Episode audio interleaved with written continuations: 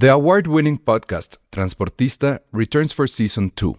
This time, we'll meet Beto Coral, who has lived his whole life in pursuit of one thing justice for his father, a police captain. Captain Coral was mysteriously murdered shortly after leading the search block that captured and killed notorious drug lord Pablo Escobar. Listen to Transportista Who Killed Captain Coral? Available on the iHeartRadio app, Apple Podcasts, or wherever you listen to your podcasts. Hiring for your small business? If you're not looking for professionals on LinkedIn, you're looking in the wrong place. That's like looking for your car keys in a fish tank. LinkedIn helps you hire professionals you can't find anywhere else, even those who aren't actively searching for a new job but might be open to the perfect role. In a given month, over 70% of LinkedIn users don't even visit other leading job sites. So start looking in the right place. With LinkedIn, you can hire professionals like a professional. Post your free job on linkedin.com slash people today.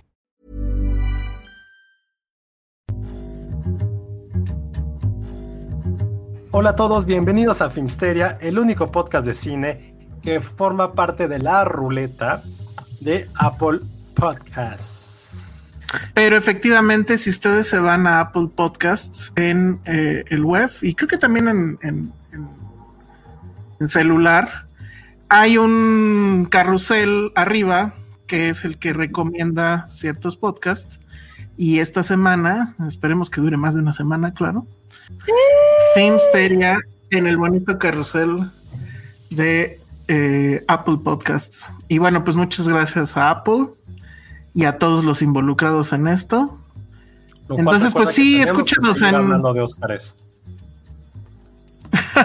sí, todo indica que eso, eso va a pasar. Yo creo que de una vez deberíamos de. ¿Cómo se llama? De este. De platicar qué va a pasar, ¿no? El domingo. Vas, van. Bueno, pues vamos a tener una transmisión simultánea. Ustedes recordarán que el año pasado hicimos un ejercicio con eh, esta cosa que se llamaba Spaces en Twitter. La verdad es que creo que funcionó bastante bien. Pero justamente les preguntamos la semana pasada que qué querían, si hacerlo otra vez así o si preferían que fuera por YouTube. Y pues la gran mayoría, la abrumadora mayoría dijo que YouTube. Entonces, como nosotros somos bien populistas, el pueblo manda. Y es justo lo que vamos a hacer. A las 6:45, la ceremonia en teoría va a empezar a las 7. Ignoro si van a hacer una media hora de alfombra roja o es directo la ceremonia. Creo que es directo, ¿no? A las 7 ya tal cual es la ceremonia. Vamos a estar 15 minutos antes en este mismo canal en vivo. La idea es que cuando esté ya la ceremonia vamos a mutear eh, los micrófonos. Supongo que también vamos a cerrar la cámara y vamos a hacer comentarios solamente cuando estén los comerciales o esté este bonito trayecto de cuando el ganador se sorprende, corre hacia el escenario y le dan su Oscar. Entonces, en, en los momentos vamos- importantes. Exactamente. Ajá. No vamos a hacer traducción simultánea porque no somos este, expertos en eso, aunque no crean, se necesita saber Sí. más que el idioma. Y esto, entonces, bueno, pues están cordialmente invitados, son eh, los Oscars en fachas.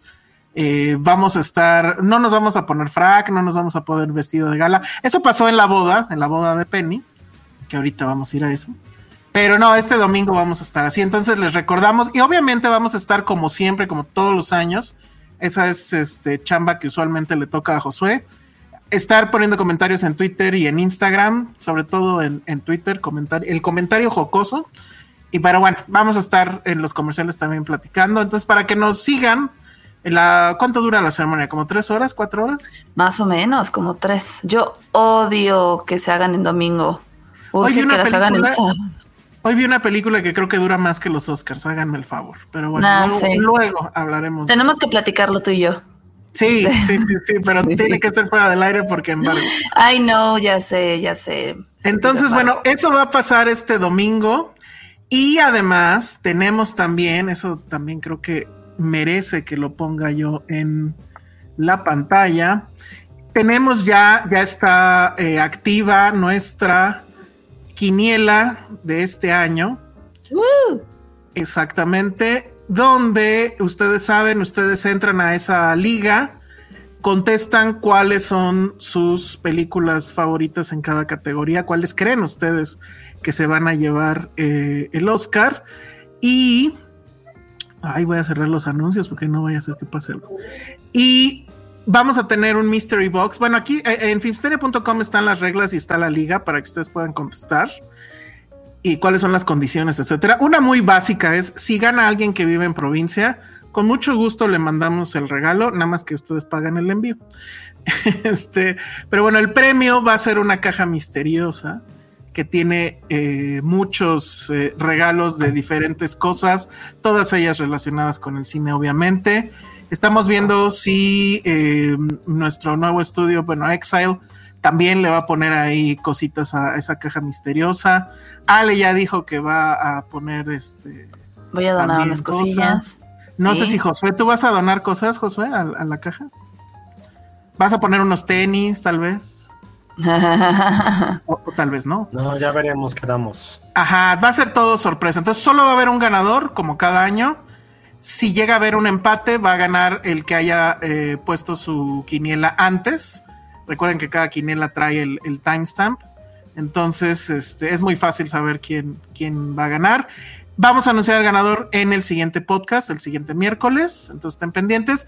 Y la eh, quiniela está activa hasta el primer instante en que empiezan los Oscars. En ese momento le damos abajo al switch y listo. Entonces todavía tienen bastante tiempo para... Para, para los indecisos todavía pueden ahí... Ajá. Pueden escuchar, pueden escuchar nuestro episodio pasado donde hablamos de nuestras predicciones y que se van a quedar igual que nosotros porque en muchas categorías nos quedamos así como de, pues a lo mejor este a lo mejor sí. Estamos más tibios que bueno. Entonces, esas cosas son las que van a pasar este domingo, el domingo del Super Bowl de los ñoños, que son los Oscars, y ya se fue Josué. Bueno, entonces ahí los esperamos. Ojalá este, puedan participar y puedan seguirnos en la transmisión en vivo. Va a estar padre. Eh, y ojalá que pase algo. Es que también creo que eh, eh, lo, lo, hicimos muy bien, digo, no por echarnos sus flores, ¿no? Pero el año pasado con todo lo de la cachetada y demás, la verdad es que todos estábamos así de... Sí, vamos a ver qué show nos, nos espera este fin. Sí, ojalá algo pase, ¿no? Que se equivoquen otra vez de sobre, que ahora sigan el La La Land. Ya ven que hasta del toro se burla de eso. Eso es algo que nunca vamos a poder olvidar. Así es. Bueno, pues entonces eso va a ser con los Oscars ya que son este domingo. ¿Y qué más, qué más, qué más? ¿Qué más? este. Ah, de lo de Michelle Joe. entre los chismes de, esta semana. Ah, ya empiezan los chismes. Sí. Digo, vamos a hablar obviamente de lo que va a pasar en la boda, de lo que pasó en la boda, no crean que no. Pero queremos que llegue más gente. No queremos eh, darles el, el, este, el plato fuerte tan. Sí, no, no, no. Pero bueno, ¿tú te, sabes ¿tú te sabes cómo fue el chisme de Michelle Joe? La neta, vi pero estaba en un momento de crisis, fue ayer, ¿no? Este, todo el bomberazo. Este, entonces ayer tuvo evento y, estaba yo en la loca. Pero lo que leí es que ella compartió una nota o puso un posteo casi casi diciendo, pues la neta yo me merezco el Oscar porque pues es mi única oportunidad y Kate Blanchett pues ya tiene dos y pues lo más seguro es que ya la nominen otras veces. Creo que era un artículo de Rolling Stone, si mal no recuerdo. Ajá. Y que y pues al parecer lo posteó así completo. Y el artículo de Rolling Stone. ¿no? Sí. Sí, yo digo que ahí fue una tontería del community, pero no sé. Hay algo, porque seguro lo vio y sin querer lo, compartió dudo mucho que Michelle lleve sus propias redes. No, porque creo que tal cual eran capturas de pantalla. Es que nos diga la gente que, pero bueno, o sea, ella o su equipo, quién sabe, pero la, bueno, la cagaron hasta cierto punto porque el, el, este, el artículo era, sí estaba muy rudo contra Kate. O sea, efectivamente decía, ya se ganó dos y la inclusión y no sé qué tal, la verdad no lo leí. Pero bueno, el chiste es que mucha gente así como que lo tomó en mala onda porque el artículo pues sí era como que medio mala onda con, con Kate Blanchett y entonces, peor, lo bajó. Y luego creo que no sé si se disculpó o escribió algo al respecto. ya no me metí a ver. sí, ya, ya, ya. O sea, yo hubiera corrido a mi community así de no mames. Sí, totalmente. De ah, mira, nos dice, yo sabía que era Rolling Stone, pero no, dicen aquí que es Vogue. Eh, ah. Vogue publicó donde menciona que el racismo sistemático que hay en Hollywood comparando que Blanchett tenía más oportunidades de ganar que yo. Este, ajá, pero había otro comentario que sí era medio manchado. Este, sí, mira, aquí Jack Fan nos dice que eh, el artículo de Vogue de nueve páginas que hablaban del por qué las minorías no han ganado en la categoría de mejor actriz, actriz perdón, y la parte de Kate Blanchett solo es un párrafo. Pero bueno, eso bastó para que la criticaran mucho, porque además están dando la imagen en todos los lugares donde han estado, donde han coincidido en todas las entregas de premio, que se llevan muy bien, ¿no? Y que se admiren. Sí, sí, sí. Entonces, total, que este, pues ya me la criticaron mucho por eso. Mm, cierto que, que, sí, sí, sí estuvo medio chafa. Pero... Sí, está bien raro, no sé. Ahora, no sé si la crítica también era por el copyright, porque tal cual, toda la nota la subió. ¿Quién sabe? O sea, es que se nota leguas que creo que es, o sea, que fue un cagadero porque, o sea, la forma en cómo se subió en vísperas de, o sea, sí es como, creo que hubiera sido más inteligente, ¿no? Sí, totalmente, totalmente. Entonces, bueno, pues ahí está ese chisme. No sé si eso definitivamente ya no le afecta. Digo, a menos que, digo, yo todavía creo en la democracia y creo en los sobres cerrados. Tengo entendido, o sea, ya para estas alturas debería de, este de estar decidido, pues, en PricewaterhouseCoopers, si es que no han cambiado de empresa que hagan los conteos. Eh, entonces ya, ya está decidido quien haya ganado esa categoría. Pero bueno, dice Ericito que el artículo mencionaba que incluso actrices como Octavia Spencer, Viola o Lupita Nyong'o solo han ganado en actrices de reparto. Bueno, pues sí, pero no sé, no sé. En mm. fin, no creo que eso le quite su Oscar, que yo creo que ya lo tiene pues un 90% ganado, ¿no? Entonces, sí, pues a ver, vamos a ver. Pero pues sí. Como dicen ahí, alguien por ahí puso así de si lo gana ya lo tiene manchado. Y está gacho, porque pues al final Ay, no sé, no. Algo aquí me dice que no fue ella, pero bueno, quién sabe. está horrible. O sea, más bien yo diría, güey, ¿quién chingos escribió ese artículo? O sea, o sea, sí tiene un poco de razón y no es nada que no hayamos comentado, ¿no? Hasta nosotros, inclusive en el podcast o que se haya escuchado en otros lados, pero pues no mames, o sea, no escribes eso. Sí, la banda se indignó. Yo no, yo no estoy tan seguro si me indignaría, no sé. No sé, o sea, pues al final lo único que hizo fue compartir un artículo que escribieron sobre el asunto y ya. A lo mejor sí hay cierta cantidad de mal gusto ahí, no sé. Sí. Pero bueno. Ahora, ¿qué nos, qué lecciones aprendimos de esto? Contraten buenos community managers. Páguenles bien. Contraten al community de Chayanne, la neta. Ándale. Sí, ese güey está cabrón. ¿Qué otro community es chingón? Este. No sé. Tú, Josué, que tú, sí sabes de eso. Yo sí estoy de acuerdo con el artículo. Tú sí estás de acuerdo con Sí lo leíste. Yo ni lo leí, la verdad. Yo tampoco. un poco popular. ¿Pero qué decía en resumen? Que hablaba acerca de la estadística de cómo las minorías, o sea, bueno, personas no blancas, eh, habían ganado no solamente, o sea, más bien, sí habían estado nominado a partir de que Halle Berry ganó eh, hace como 20 años, pero eso no implicaba que habían ganado, sino que todos los triunfos parecían como de checkbox de ya le dimos primos a las minorías porque eran de actores de, reparto.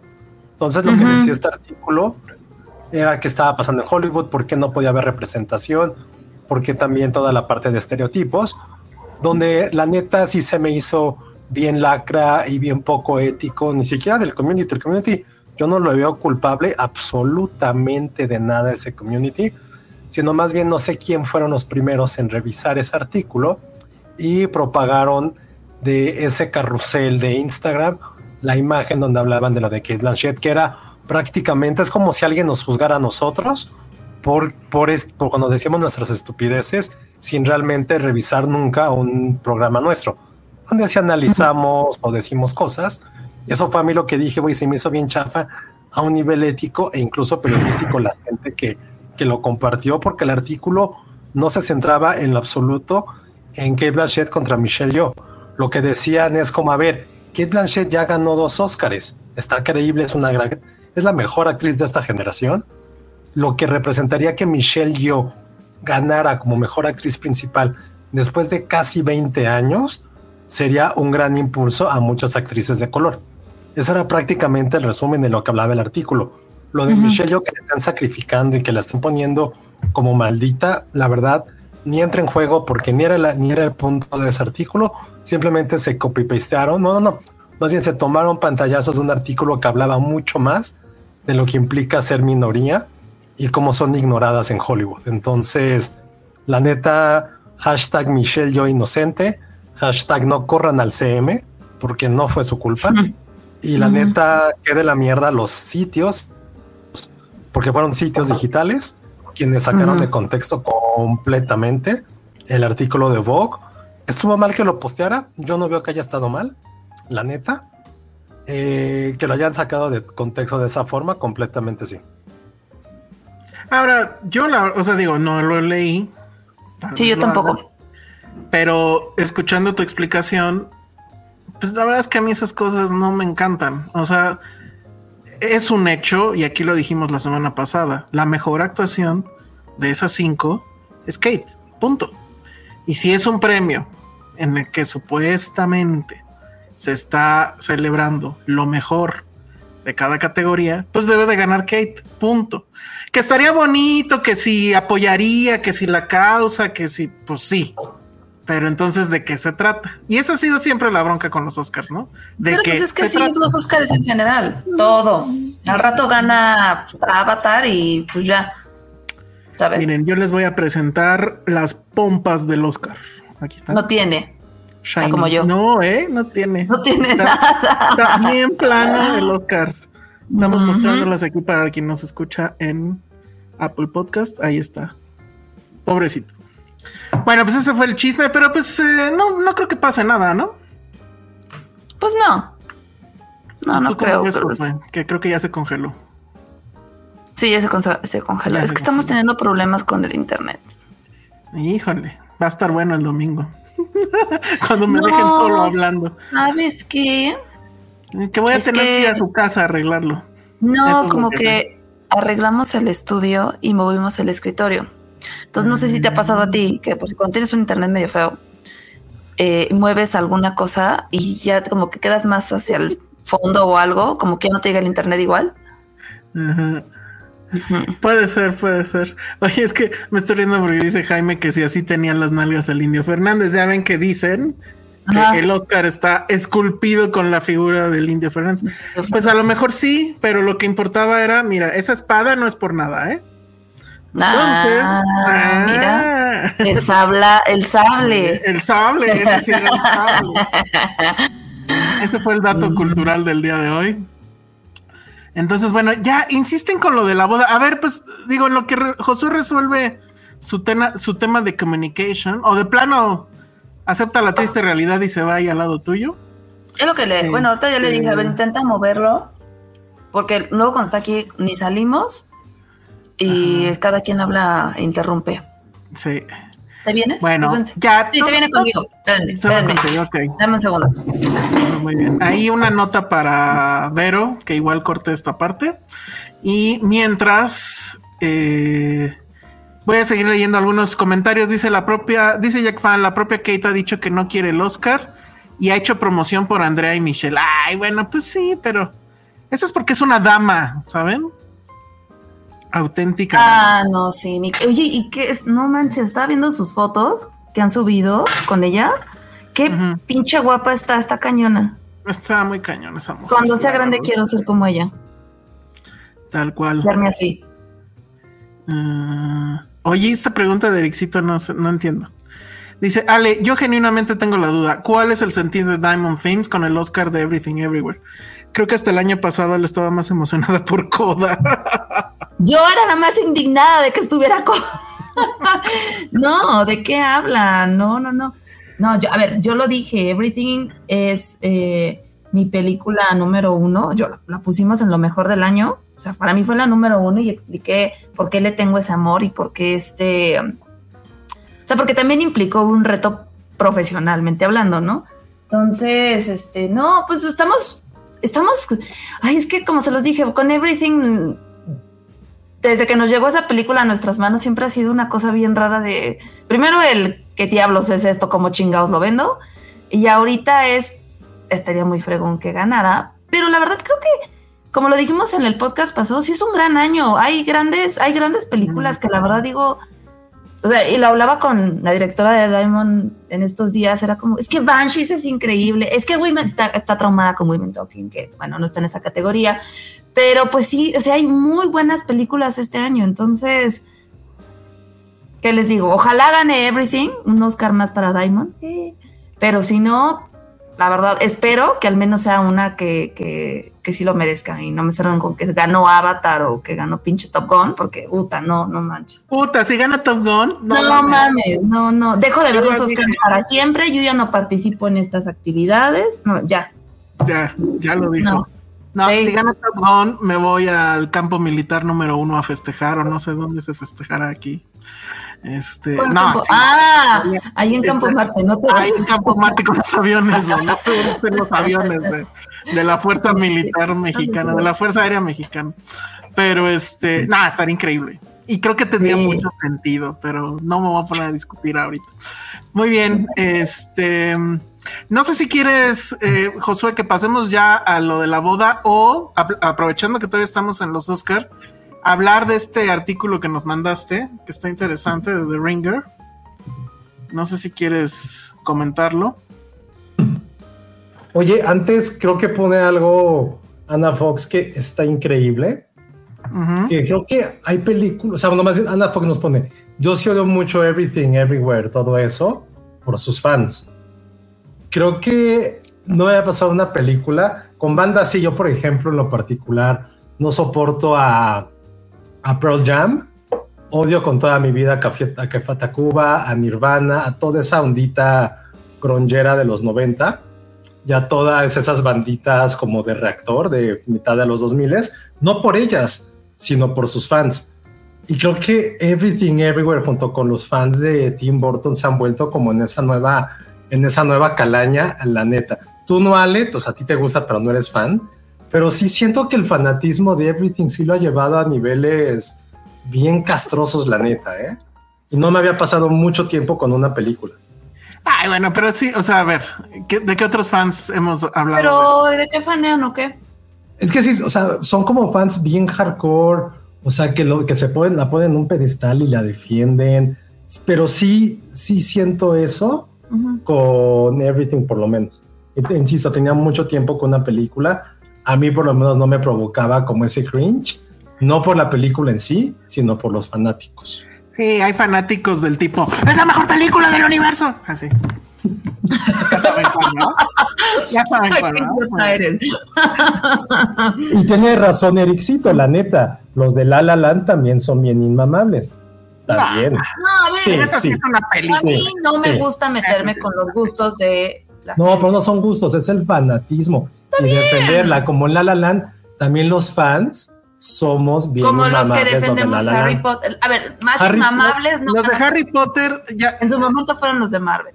Pero es diferente franquicias. No, es diferente Marvel franquicias. quiso, ¿cuántas veces no ha querido meter sus películas como mejor película en los No, Oscars? pero a ver, es que no, creo que no, no, no, no estamos entendiendo. No tiene que ver con, no tiene nada que ver con los Oscars. Uh -huh. Tiene que ver en sí con películas, ni tampoco podemos comparar Harry Potter, franquicias, X-Men, Marvel, DC, any franquicia, Star Wars, que también somos de los peores. Pero uh -huh. es neta, neta, que los fans como de esas películas que probablemente sean entre muchas comillas de arte, siento que también sí, sí son los peores. Interstellar, puta, sí. Sí, total, Madame Lachlo. Interstellar también son. Porque aparte, esos dos güeyes que se creen más inteligentes que los demás porque le entendieron esa mierda de película. A ver, espérame. Espérame. ¿Cuántos fans de Interstellar conocen? Yo no conozco uno solo.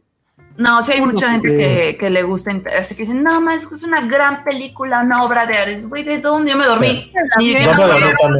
La, vieron, les gustó, lloraron, yo lloré, obviamente. Yo no lloré, yo me dormí. Ay, güey, la escena esa del... Sí, sí yo también, yo, yo la acepto mucho, es de, las, de esas pocas veces que me da orgullo decir, me dormí en Interstellar. Prefiero ver un prefiero ver un video porno de mis papás procreándome que volver a ver Interstellar. En serio. Interstellar es lo peor. Están, están siendo fans, no fans inmamables de Interstellar. Se están haciendo lo, justo lo que critican al revés. Este, no sé, no sé. Lo que pasa es que sí, o sea, los fans de, Everything Everywhere sí son así, de es la mejor película del universo, bla, bla, bla. Y lo que sí se les premia, pues es lo constante, porque cuando estrenó la película, aquí en México al menos. O sea, ya, ya lleva un rato. Sí, se estrenó desde junio.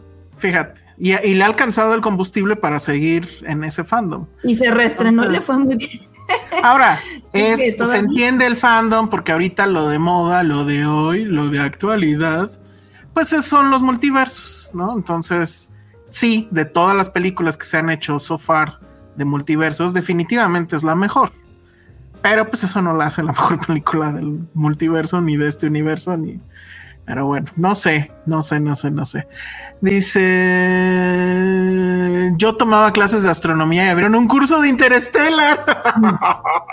y el mero día se canceló por falta de quórum, dice Monse. ¿Quién hace un curso de Interstellar? Ay, no, bueno. Sí, sí, está bien. Bueno, no sabes. Cintia Salmerón dice, entiendo lo que dice Josué, me gustó mucho la primera vez que vi Everything Everywhere, hasta lloré, pero al lado de las novedades de este año sí es una jalada que gane.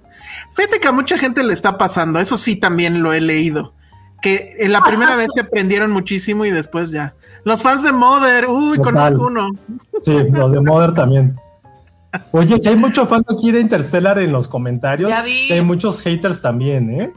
No, pero a ver, o sea, es, ¿ves como, es de ese tipo de películas? Güey, pero es que odio más Tenet. O Tenet es tan mala que ni hate tiene. No, creo que ni si me acordaba de ella.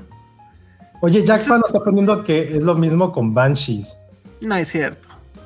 No, a ver, ya, o sea, no, a ver, no satanicemos el que todo, ya porque seas fan, todo es malo. O sea, ya dejemos que la gente sea fanática de lo que quiera y listo, pues ya. Sí, mientras tú seas fan y no intentes venderles a todo mundo así de te tiene que gustar porque y te apaga. Es la mejor película del universo. Exacto, o sea, creo que hay una línea entre que a ti te guste y entre que te ofendas y empieces a ofender al prójimo porque al otro no le gusta. Es como si yo ahorita Ana que dice que le haga everything me, me, ofendiera y me pusiera loca, pues cada quien es libre Yo sí me ofendo, la neta. Yo sí me ofendo cuando dicen que no les gusta Drive. Ah, yo sí soy, yo sí soy Drive fan a morir. Yo sí, yo sí, de, yo sí. Sí, bueno, pero no, Drive. Es que es diferente, o sea, lo defiendes, pero no vas a agredir a las personas por ello. Ah, si pudiera, sí. Hay gente que si pudiera agrediría. Si, si pudiera agarraría a mí, agarraría un martillo. Y ustedes saben qué pasa en esa escena cada vez que dicen algo de mi drive. Con mi drive no se van a meter. Con lo que quieran, sí. Con mi familia si quieren, pero con mi drive nunca. Ay, tu drive. ¿Ya la viste otra vez?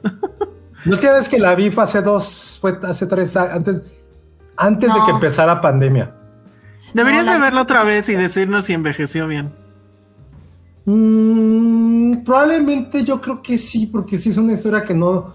De hecho, como es tan vintage la película, no siento que tenga que ver mucho con, No, pero es que tiene, o sea, lo del auto, la música, la ropa. O sea, no sientes que haya sido una película de este siglo lo cual también le da muchos puntos que tienen esta cosa un poquito más, más atemporal. Ah. Dicen que yo soy fan loco con todas las películas que me gustan a mí. Pues sí, ¿no? Mm. o sea, raro que fuera fan loco de las películas que no me gustan. ¿A cuál se has defendido hasta la muerte? Roy San pues Martín, te odio. Pues, este, ¿por qué? ¿Qué puso? Que Drive, es, aburrida. No, no es aburrida. No. no. Este, pues de ti, mano, este, atacas este Top Gun, por ejemplo, la he defendido. Atacas... Ay, ya, Woody Allen, todo lo de Woody Allen. No, pero, es, no, pero Woody Allen es, es, no, pero Woody Allen no es una película, Woody Allen es el concepto. Entonces. Eso, exacto. Bueno, la vez que se pelearon por el documental. ¿Cuál? El ¿Cuál? de esta. ¿El, de Gloria Trevi? No, el de, el de Woody Allen y su ex. Ay, bueno, ni tú lo viste, Josué. Sí, pues por algo me peleé, pero, pero nada, esas no cuentan, nada, no cuentan. Eso fue porque a Elsa, le, no le, a Elsa no le toquen a su Woody Allen. Woody Allen sí puede tocar, pero a Elsa no le pueden tocar. A no, no, no toquen este. No, pues Top Gun, Top Gun es la última que te has puesto bastante menso. Por no decir pendejo. Top Gun, Top Gun si, gana, Top Gun si gana, no va a ganar. No, ya pierdo la fe. No va a ganar, pero si ganara, tendría, insisto, no sería algo descabellado en el sentido de que, o sea, tiene mucho sentido que ganara.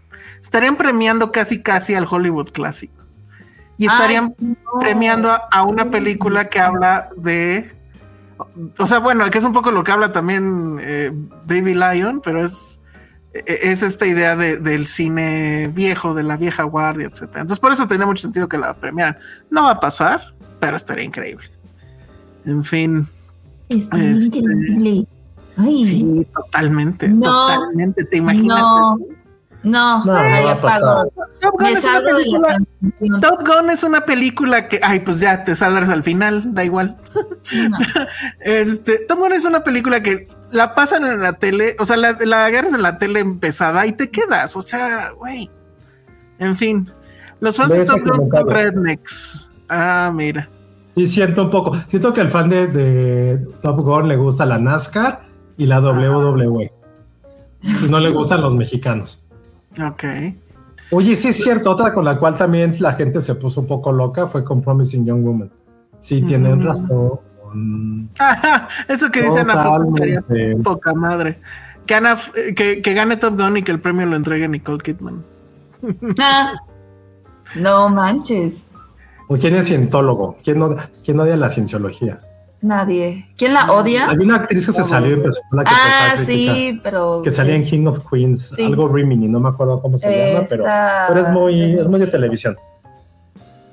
Muy bien. ¿Quién, ¿quién es el viejito de Ana Fox? No entiendo. Pero bueno. Uy, okay. claro, Alex Juárez se llevó la noche. Los fans de Merlina. Ah, pero, sí. pero eso también, o sea, no entro en esa categoría porque Merlina ya es un personaje popular antes de que existiera. Pero ese fandom, no. ese fandom duró nada, ¿no?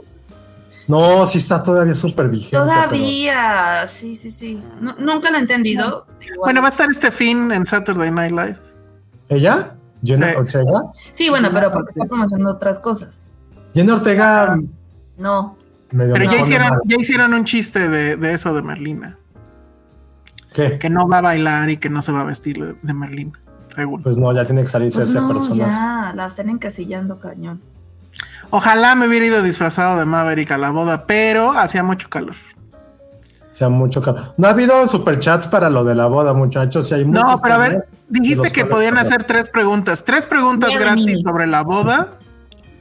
Y ya las demás tienen que ir con superchat. Lo sentimos.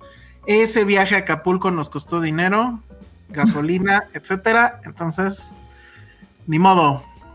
Ay, sí, cierto. Peggy de Mad Men es cientóloga o cientóloga o lo que sea. Qué horrible. Bueno, entonces, a ver. También, ¿no?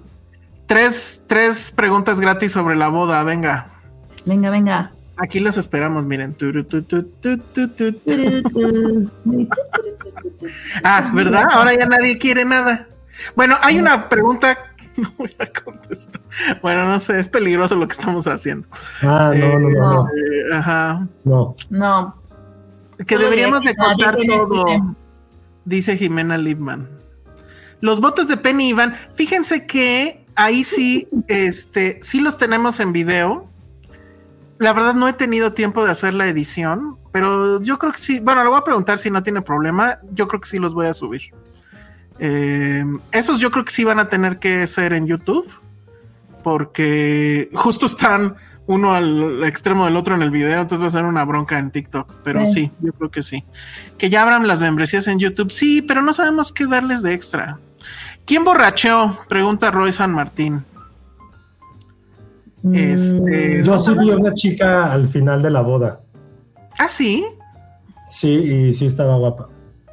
Y no era Ale. Ah, ¿verdad? Ándale, ándale. Sí, sí síguele. estaba guapa. Y estaba muy, muy mal porque yo justo iba de camino y dije, uy, que estuvo a punto de caerse como tres veces rumbo al baño, que era como un pequeño como acantilado.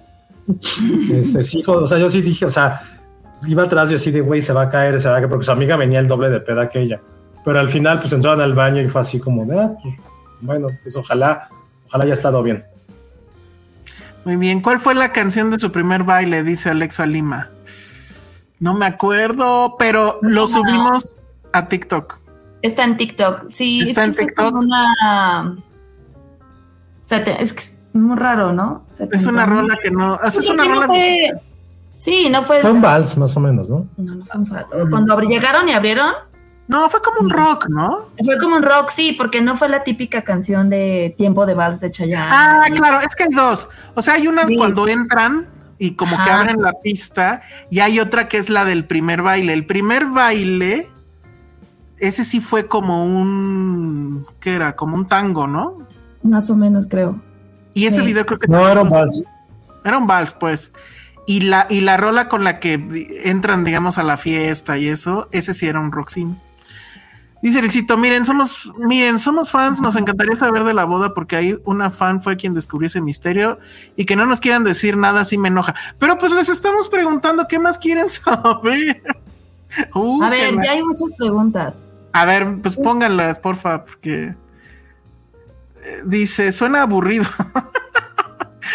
dice, ¿había barra libre y pizza? Sí. ¿En la boda hubo algo relacionado al cine? Sí, a ver, cuenten eso. eso Sí, muy vamos a padre. contarles. Eh, la verdad que estuvo bien padre porque ahí sí Penny y Iván se lucieron. Hicieron mesas temáticas este, para sus invitados y lo que estaba como lindo es que este, eran de alguna película en específico, pero la película tenía que ver con las personas que estaban sentadas en esa mesa, o la mayoría de las personas, ¿no? Eh, había mesas de Harry Potter. De... Pero la explicación estuvo padre. Por ejemplo, de Harry Potter nos dijo Penny Ah, sí. que porque fue una amiga que una amiga suya que estaba en esa en esa mesa fue quien la introdujo a ese al mundo de Harry Potter y que era como la más fan del mundo. Entonces creo que porque yo obviamente le reclamé la mesa en la que estábamos porque me la odié. Sí, fue la mesa en la Harry. cual menos quería estar y le dije qué pedo Penny no mames y, este, y ya nos, fue- nos explicó por qué no se había acomodado en esa mesa y el resto de las mesas. Ah, ¿Qué? Pues yo no escuché, ¿por qué? porque nos, Ah. nos había Yo todo eso no lo escuché, aunque asentaba con la cabeza porque el ruido no me dejaba oír. Bueno, para empezar, nosotros estuvimos en la mesa de James Bond, porque estamos ahí Ajá. hablando y no decimos de cuál fue. Este. Entonces, Penny lo que nos explicaba es que en nuestra mesa iba a estar este Charlie Iniesta, que ya no pudo ir, que es fan de James Bond, pensando un poquito en ti y en que también te gusta la franquicia, y en Charlie del Río, que también estaba con nosotros, pues decidió que, que, este, que la película insignia de nuestra mesa iba a ser. No, y más Bond. porque tenían un podcast de James Bond, los tres. Ajá. Iván, Charlie y Charlie. Bueno, Charlie del Río y Charlie, Charlie Gómez Iniesta. Iniesta y que produciera Jaime. Entonces, los únicos realmente ahí colados éramos tú y yo. Sí. Era como, ah, y ellos ponlos en la mesa y tienen en común nada. Sí, bueno, lo que tenía, el problema que tenía es que todas las mesas tenían un, tenían varios props. Había, tenían creo que la mejor era este tiburón. Game of Sí, Thrones también. Y Game of Thrones estaba increíble. Game of Thrones que tenía, no me acuerdo. Es que tenía máscaras, tenía máscaras de dragones, unas coronas, espadas y unas pelucas rubias. Ah, bueno, y la de Star Wars sí tenía sables láser que sí. Que se los niños. Que se y robaron que los hay como casquitos, ¿no? De Trooper. de ponías. Troopers. En la de Entonces, tibu- bueno, tiburón realmente- tenían. Tenía señores de marinero, Ajá. este, y como, Como- tiburoncitos. Como títeres de, de de tiburón. tiburón. ajá. Ahí fue nos explicó Penny que era por una broma local de su familia que tiene que ver con Ah, tiburón. Ah, Entonces, porque Este, le preguntamos otra si tiene que ver con tiburón. Luego, por ejemplo, es que yo sí le puse atención en eso porque estaba muy molesto yo. Entonces, por ejemplo, había una mesa de Clint Eastwood porque tiene, no sé si Penny o Iván tienen familia chicana en Texas. Entonces, como que dijeron, ah, pues está cagado algo del viejo este de Texas. Pusieron Clint Eastwood. La que estaba enfrente de nosotros era de Sex and the City porque eran como una broma que Penny tenía con sus amigas que se iban a tomar café todos los sábados y que decían que eran como Sex and the City, ¿no? Sex and the City. Eh, la del cine de oro es porque creo que la mamá de Iván le gusta mucho. Que ese solo, género, solo ve películas de, de, de Pedro Infante y de cine de oro y de cosas así. Entonces, de hecho, los papás de Iván estaban en la mesa de cine de oro, creo, la familia de Iván. Y los de Penny estaban en la mesa de la, la- el padre de la novia. Ah, esa sí no la vimos. Una Estaba mesa. bien padre. El padre de la novia. Espero que haya sido la de Steve Martin Sí. y Martin Short. Sí, sí, sí, sí. Y no la del cubano. No, No, la del cubano. Y la que estaba atrás de nosotros, que eran los amigos de la infancia de Iván, que era la mejor mesa para mí, era la de Kill Bill. Ay, sí. porque tenían katanas, tenían este, los antifaces, y era porque era de las, o sea, no, no recuerdo cómo lo contó, pero creo que fue como la primera película que vieron juntos o, o que la veían mucho entre ellos, y por eso cada mesa no fue como random, sino que había un significado detrás de cada uno. Entonces creo que ese, ese detalle estuvo bien, bien padre, la neta. Están pidiendo mucho a Patty. la gente.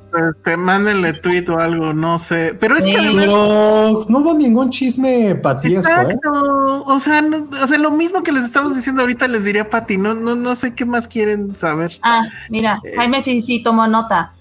Lo primero que bailaron fue La Violetera, Vals de Gardel, y que Chaplin usa en las ay, candilejas. Pero no fue exactamente lo primero, insisto. La entrada fue con otro, con un rock. no, fue un ese- pero el ese está en YouTube. que fue ese, sí. que por cierto, ahí está eh, Penny estuvo a punto de aplicar un Jennifer Lawrence, que Ah. casi casi se cae con, con su vestido. Ese es otro, pues ese es otro dato. Penny estuvo en modo guerrera todo el tiempo. Sí. Porque, bueno, una de las cosas que sí sufrimos, la verdad, es el maldito calor que hacía, a pesar de que fue en, al aire libre. eh, no había nada de brisa, entonces hacía mucho calor. Pero Penny, en serio, como auténtica novia guerrera, jamás se quitó el vestido. Ahí Los están tacones. las fotos. Ajá, exacto. No, no nos pidieron describir el vestido porque ahí están las fotos en, en Instagram y en Twitter, si es que ya se borró el story, pero están en Twitter.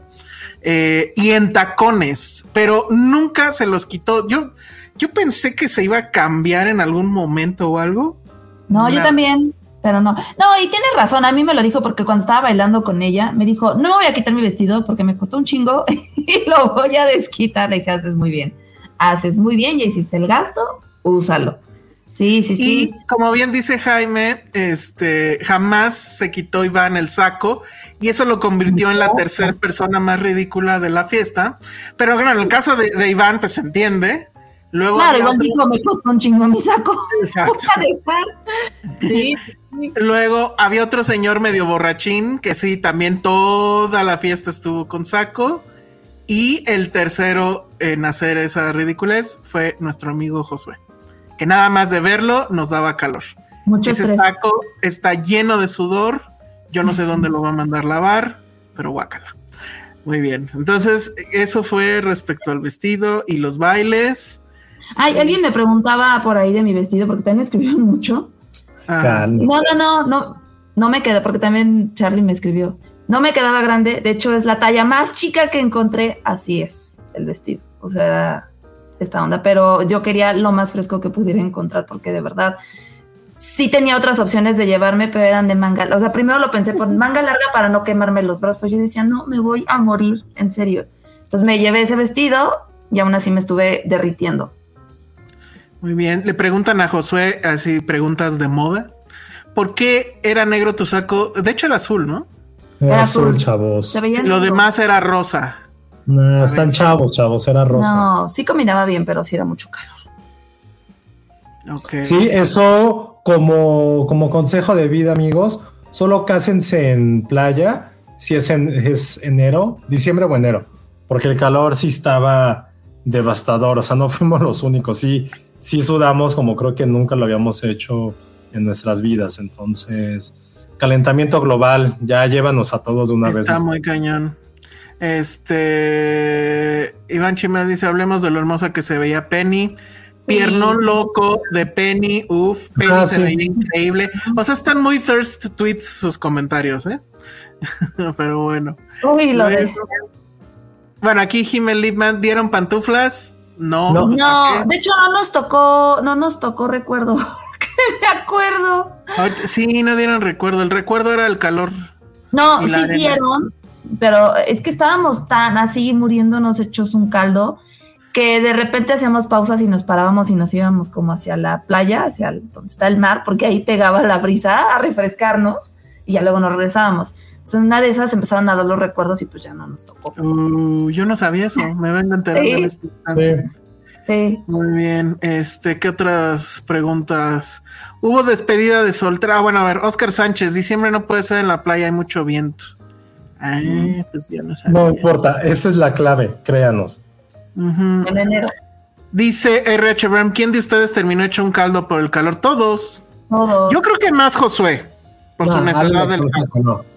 Ay, No, sí estaba bien tocaba el saco y estaba todo pegajoso. Estaba Yo- pegajoso, no es cierto. Yo la verdad es que no, Ah, no creo No que no me fue tan mal porque me corté el pelo muy cortito. Si lo hubiera traído largo, hubiera estado desesperado. Iba de diputado el señor. Iba de gobernador, acuérdate. De de gobernador. Hubo despedida de soltera, mm, sí, pero no Sí. nos invitaron. No. Y, y, y lo descubrimos en la boda, además. Sí, pero ya les dije, o sea, una despedida de soltera no puede ser despedida de soltera si va el prometido a la despedida, o sea, no, Son wokes, así se utiliza ahora. no.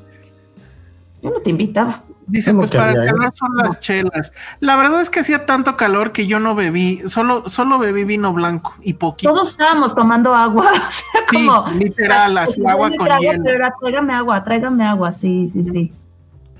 Sí, no, no, yo no bebí. La verdad es que no. O sea, era tanto el calor que dije, no, lo siento, perdón. Este, ¿qué más, qué más, qué más? ¿Qué comíamos? Dice Cintia Salmerón. Este, Comimos, de entrada fueron unas crepas de flor de calabaza con poblano. Luego fue como, el segundo platillo fue como un- una flor de, de papa con pechugas de pollo, con una salsa que no recuerdo de qué era, y un chile envuelto que estaba muy, un chile relleno que estaba muy rico, pero que estaba incomible porque estaba picosísimo. O sea, ya estábamos sudando con ese chile, peor. Y a mí me gustó muchísimo el postre. Nos dieron como, era como una, un flancito gelatina y un helado de coco que estaba muy rico y la verdad muy necesario ante las circunstancias del clima. Ale, te veías bien bonita, dice Manchimal. Ay, gracias, Ivo. Itzel Campero dice, Ale, te veías bien bonita. Muchas gracias, Itzel. Ana Fox dice, Ale va a lavar a mano el saco de Josué. No, hombre. No, no, no, no. ¿Qué pasó? No, es, Que lo lave él. no, sí estuve, estuve un buen rato sin saco, nada más me lo ponía cuando nos íbamos hacia la playita, para que no se lo robaran. Pero no, ni siquiera, es que, pero de saco nada más estuvieron Iván y el señor ese borracho que bailaba todo y que estaba muy cagado. Pero sí, el calor estaba, sí estaba demencial, amigos, la neta. Dice Pati, Ay. Fuimos como señoras menopáusicas solo abanicándonos y tomando agua. Tal cual, tal cual. Sí, Eso mi. Pati y yo nos tardamos como 30 años en maquillarnos porque todo se nos escurría. Si era como la pestaña y de repente ya le traíamos aquí. No, no, no, la devastación, pero valió la pena, estuvo divertido. Yair Salgado, Ale, te veía súper bonita. Gracias, Jair. ¿Qué más? ¿Qué más? Tienen cinco minutos para las Griselda. Santos dice, hubo paletitas de hielo, sí, y no nos tocaron. Y no nos alcanzamos, no Bueno, pero es alcanzamos. que llegamos tarde. ¿Cuál fue la canción millennial que más prendió? Y lo, lo pregunto porque además Jack Fan lo está... Ay, está- Bad Bunny. Yo diría que Bad Bunny porque Sí, sí. La de Sí. Cuando pusieron Titi me preguntó que fue No la. sé, ¿crees que fue esa? yo creo que sí. Sí, Millennial el Bueno, sí, es que realmente también otra cosa que estuvo padre de la boda es que pues, había canciones que cada uno de los, uno de, que los novios pidieron, porque también tenía que ver mucho con quién estaban bailando en ese momento. Entonces, tuvo mucho que ver, pero sí, pero eso creo que hasta que regrese Penny hablemos de la música, ¿no? Sí, creo que Sí. le corresponde más. Que porque ella tiene más onda para explicar. ¿Por qué? Bueno, que si fuimos Sí, a la playa, sí, sí fuimos. Ah, a la playa. gatita que le gusta el mambo también prendió. Ah, sí Sí. prendió, sí prendió, esa sí prendió. Sí. Este, Ale y Patty se veían súper lindas, dice Ay, Marmando. gracias, Mar. Alexa Lima pusieron reggaetón, sí. Sí, Sí. No tanto, la neta, muy poquito. Sí. Sí. Chanclas para la playa, yo no, la verdad es que no puedo andar con chanclas, o sea, en chanclas y, en la- o sea, no, yo traje los tenis todo el tiempo. Josué creo que también. ¿Hubo payaso de rodeo? Creo Sí. que no, Claro. ¿verdad? ¿Sí hubo? Y claro. acuérdate que yo estaba bailando en el pasto sola y me decías vete por ella. Ah, sí, cierto, qué oso. Sí. Este, ¿Dieron ¿alguien se intentó ligar a Josué? ¿Te intentaron ligar? no. ¿Algo que quieras decir? Ay, alguien te intentó ligar. No, de hecho, creo que no hubo como chismes de. No, es que todo, todo era muy familiar. Sí. fue muy familiar. Fue muy familiar. En la madrugada hubo chilaquiles, dice Jack Fan. No, hubo No. pizza. Pero sí hubo pizza y con piña. De todo. No, pero había de varias. Había de varias. Ya pepperoni, piña, De quesos. quesos. y Y vegetales. la verdad es que no se veían padres, pero sí sabían muy bien. Yo sí me eché dos. Todo el mundo se atascó, la neta. Yo no, Sí, yo no quise. estaban muy no ricas. probé. Estaba llenísima. Estaba muy Estaban llena. muy ricas, muy ricas. Porque alguien preguntaba por ahí. Ah. ¿Qué? No, alguien preguntaba por ahí si hubo dulces. Y si hubo Ah, dulces. sí de los primeros. Yo pasé como Entonces yo ocho me, atas- veces. yo me atasqué y ya no quise. Yo también, yo también. Yo La me verdad, atasqué mucho de dulces. No hubo chocotorros, pero ¿cuáles eran los que estabas comiendo? hubo pelón No los entendí. Hubo, hubo pelón y mucho chile. y hubo este, ¿cómo se llama? Mazapanes, chicharrones. Ujú. Él y Josué bailaron, desgraciadamente no. No. Y supongo que eso tiene que ver con un Instagram que se subió, este, con un story que se subió. Estábamos esperando que sí pusieran esa rola y No desgraciadamente no sucedió. Y eso sí nos lo habían prometido, conste. Este, ¿qué más? ¿Cuál fue el menú? Ya lo dijimos. Chilaquiles o tacos en la madrugada dijimos lo de la subieron En fotos. Cachagamo, una amiga de Penny de la Una amiga de Penny, sí. Sí. ¿A qué hora acabó? ¿Qué cosas ¿Cuál les es o sea, que estuvo hasta el final? Dice que acabó a las 5. A las 5. Nosotros nos fuimos que como a las 2, ¿no? Que eran cuarto para las 3. ¿De qué No, hablas? casi a las tres. Sí. ¿Sí eran las 3? yo ya no Sí. sabía. No sé si bailó, sí bailó conmigo. Estábamos bien entrados y de repente nos pusieron menudo. Bailé con Penny, bailé con Penny la de También. tiburón, tiburón. No, la de No. tiburón, tiburón, la, de- La de- la del no tiburón bailé. de proyecto. Bailé con Penny, proyecto 1, tiburón. Ajá. ¿Y con cuál otra bailé con Penny? Ay, bailamos Baby, no, Bar- No, Barbie Girl con Penny. Barbie Girl. Con Penny. Ahora Pero es que, o sea, vamos a hablar después de la parte de la música porque eso es importante. Es muy importante. Ese rubro. Pero no lo vamos a hacer hasta que esté Penny para no hablar mal de, de los presentes, ¿verdad? de Exactamente. los ausentes. Ericito dice que si hubo disco samba, sí hubo disco samba. No me acuerdo. Sí, sí, sí, yo me acuerdo perfecto. Ya dijimos que deben de comer Shaman López, lo sentimos. Chale, ya vimos que Penny no ama tanto a Filmster. ¿Por qué? No, sí. ¿Hubo tango? Sí, hubo tango. No, no hubo tango. No, no hubo tango. Sí, no, lo que bailó no, No. era tango entonces. No, no era bueno, tango. No, Vals no es tango. O sea, por más de que lo cante verdad, no era- bueno, tampoco. Bueno, que acabó a las 5, dice Jaime. Este. Pusieron a ¿Pusieron calor. calor? No. Eh, No. hablaremos de la música después. Pusieron la de Turning Red solamente No. en carretera y nosotros. en la carretera. Sí, en la Íbamos bien carretera. prendidos con. Exacto. Y, y a exceso de velocidad. Criticado además. Ah, sí. Yo sí bailé ya ir, o sea, yo acabé así de ah. A mí no me juzgues porque yo no bailo, yo no voy a bodas. Fui porque en es la boda coma de, de, de calor en tu silla derritiéndote. Sí. Elsa estaba como el de, como el de, como el de Isla Caimán de los Simpsons que decía, oh, changos. Así estaba Elsa. ¿Quién cachó la liga? No se hizo eso porque No se hizo, Exacto. Eh, bueno, luego, ¿qué más? ¿Qué más? ¿Cuál fue su momento favorito? ¿Cuál fue Cuando el los dulces. ¿Cuándo fue el momento favorito? No, pues, o sea, ya en general, y digo que llegamos casi rayando, sí pude tomar al menos una foto chida de ellos dos con el atardecer y, bueno, que es la que está en, en Twitter. Sí. Y eso, eso estuvo padre. Sí estuvo padre que sí nos puso en una mesa muy buena, o sea, más allá del tema de 007 y eso estábamos en el primer círculo Sí, ya estuvo sabes, padre. alrededor de la pista. Y al final sí hubo un momento que, bueno, pues eso es ya, creo, muy íntimo, pero pues ahí va, donde sí estábamos todos y, y ella gritó Filmsteria. Entonces, y, y hubo como un group hug.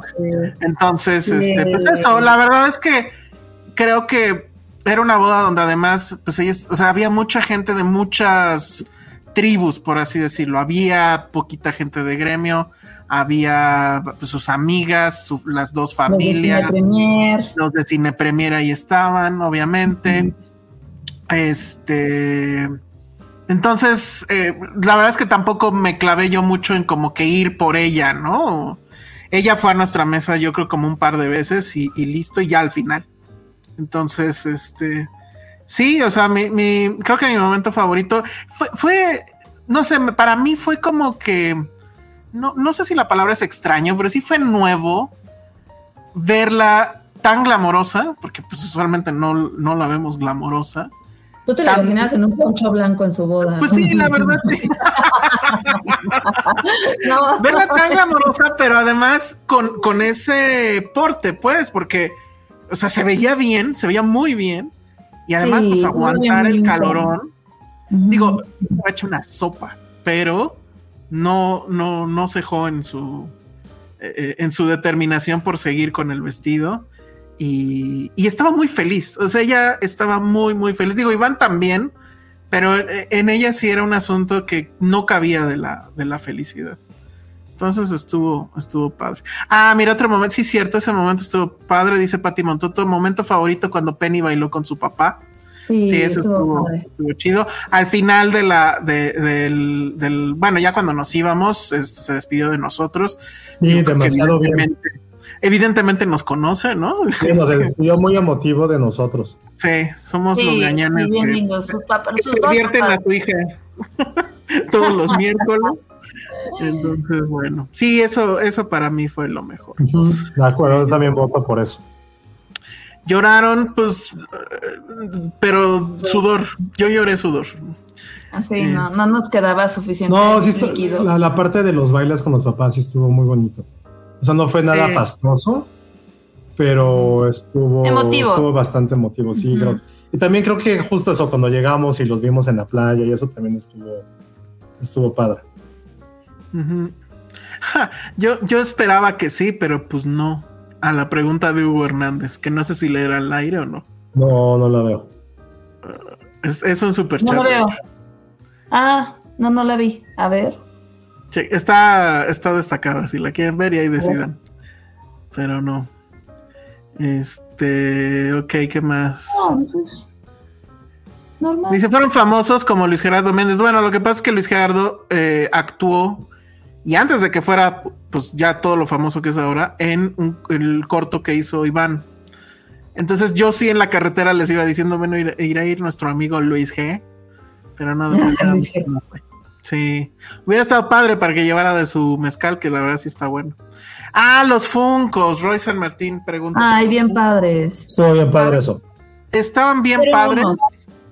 Estaban completamente personalizados, sí se parecían, pero además incluían a los dos gatitos que tienen. Ay, sí. Entonces, sí, este, eso estuvo, estuvo muy, muy increíble y ese fue regalo desde Dinamarca.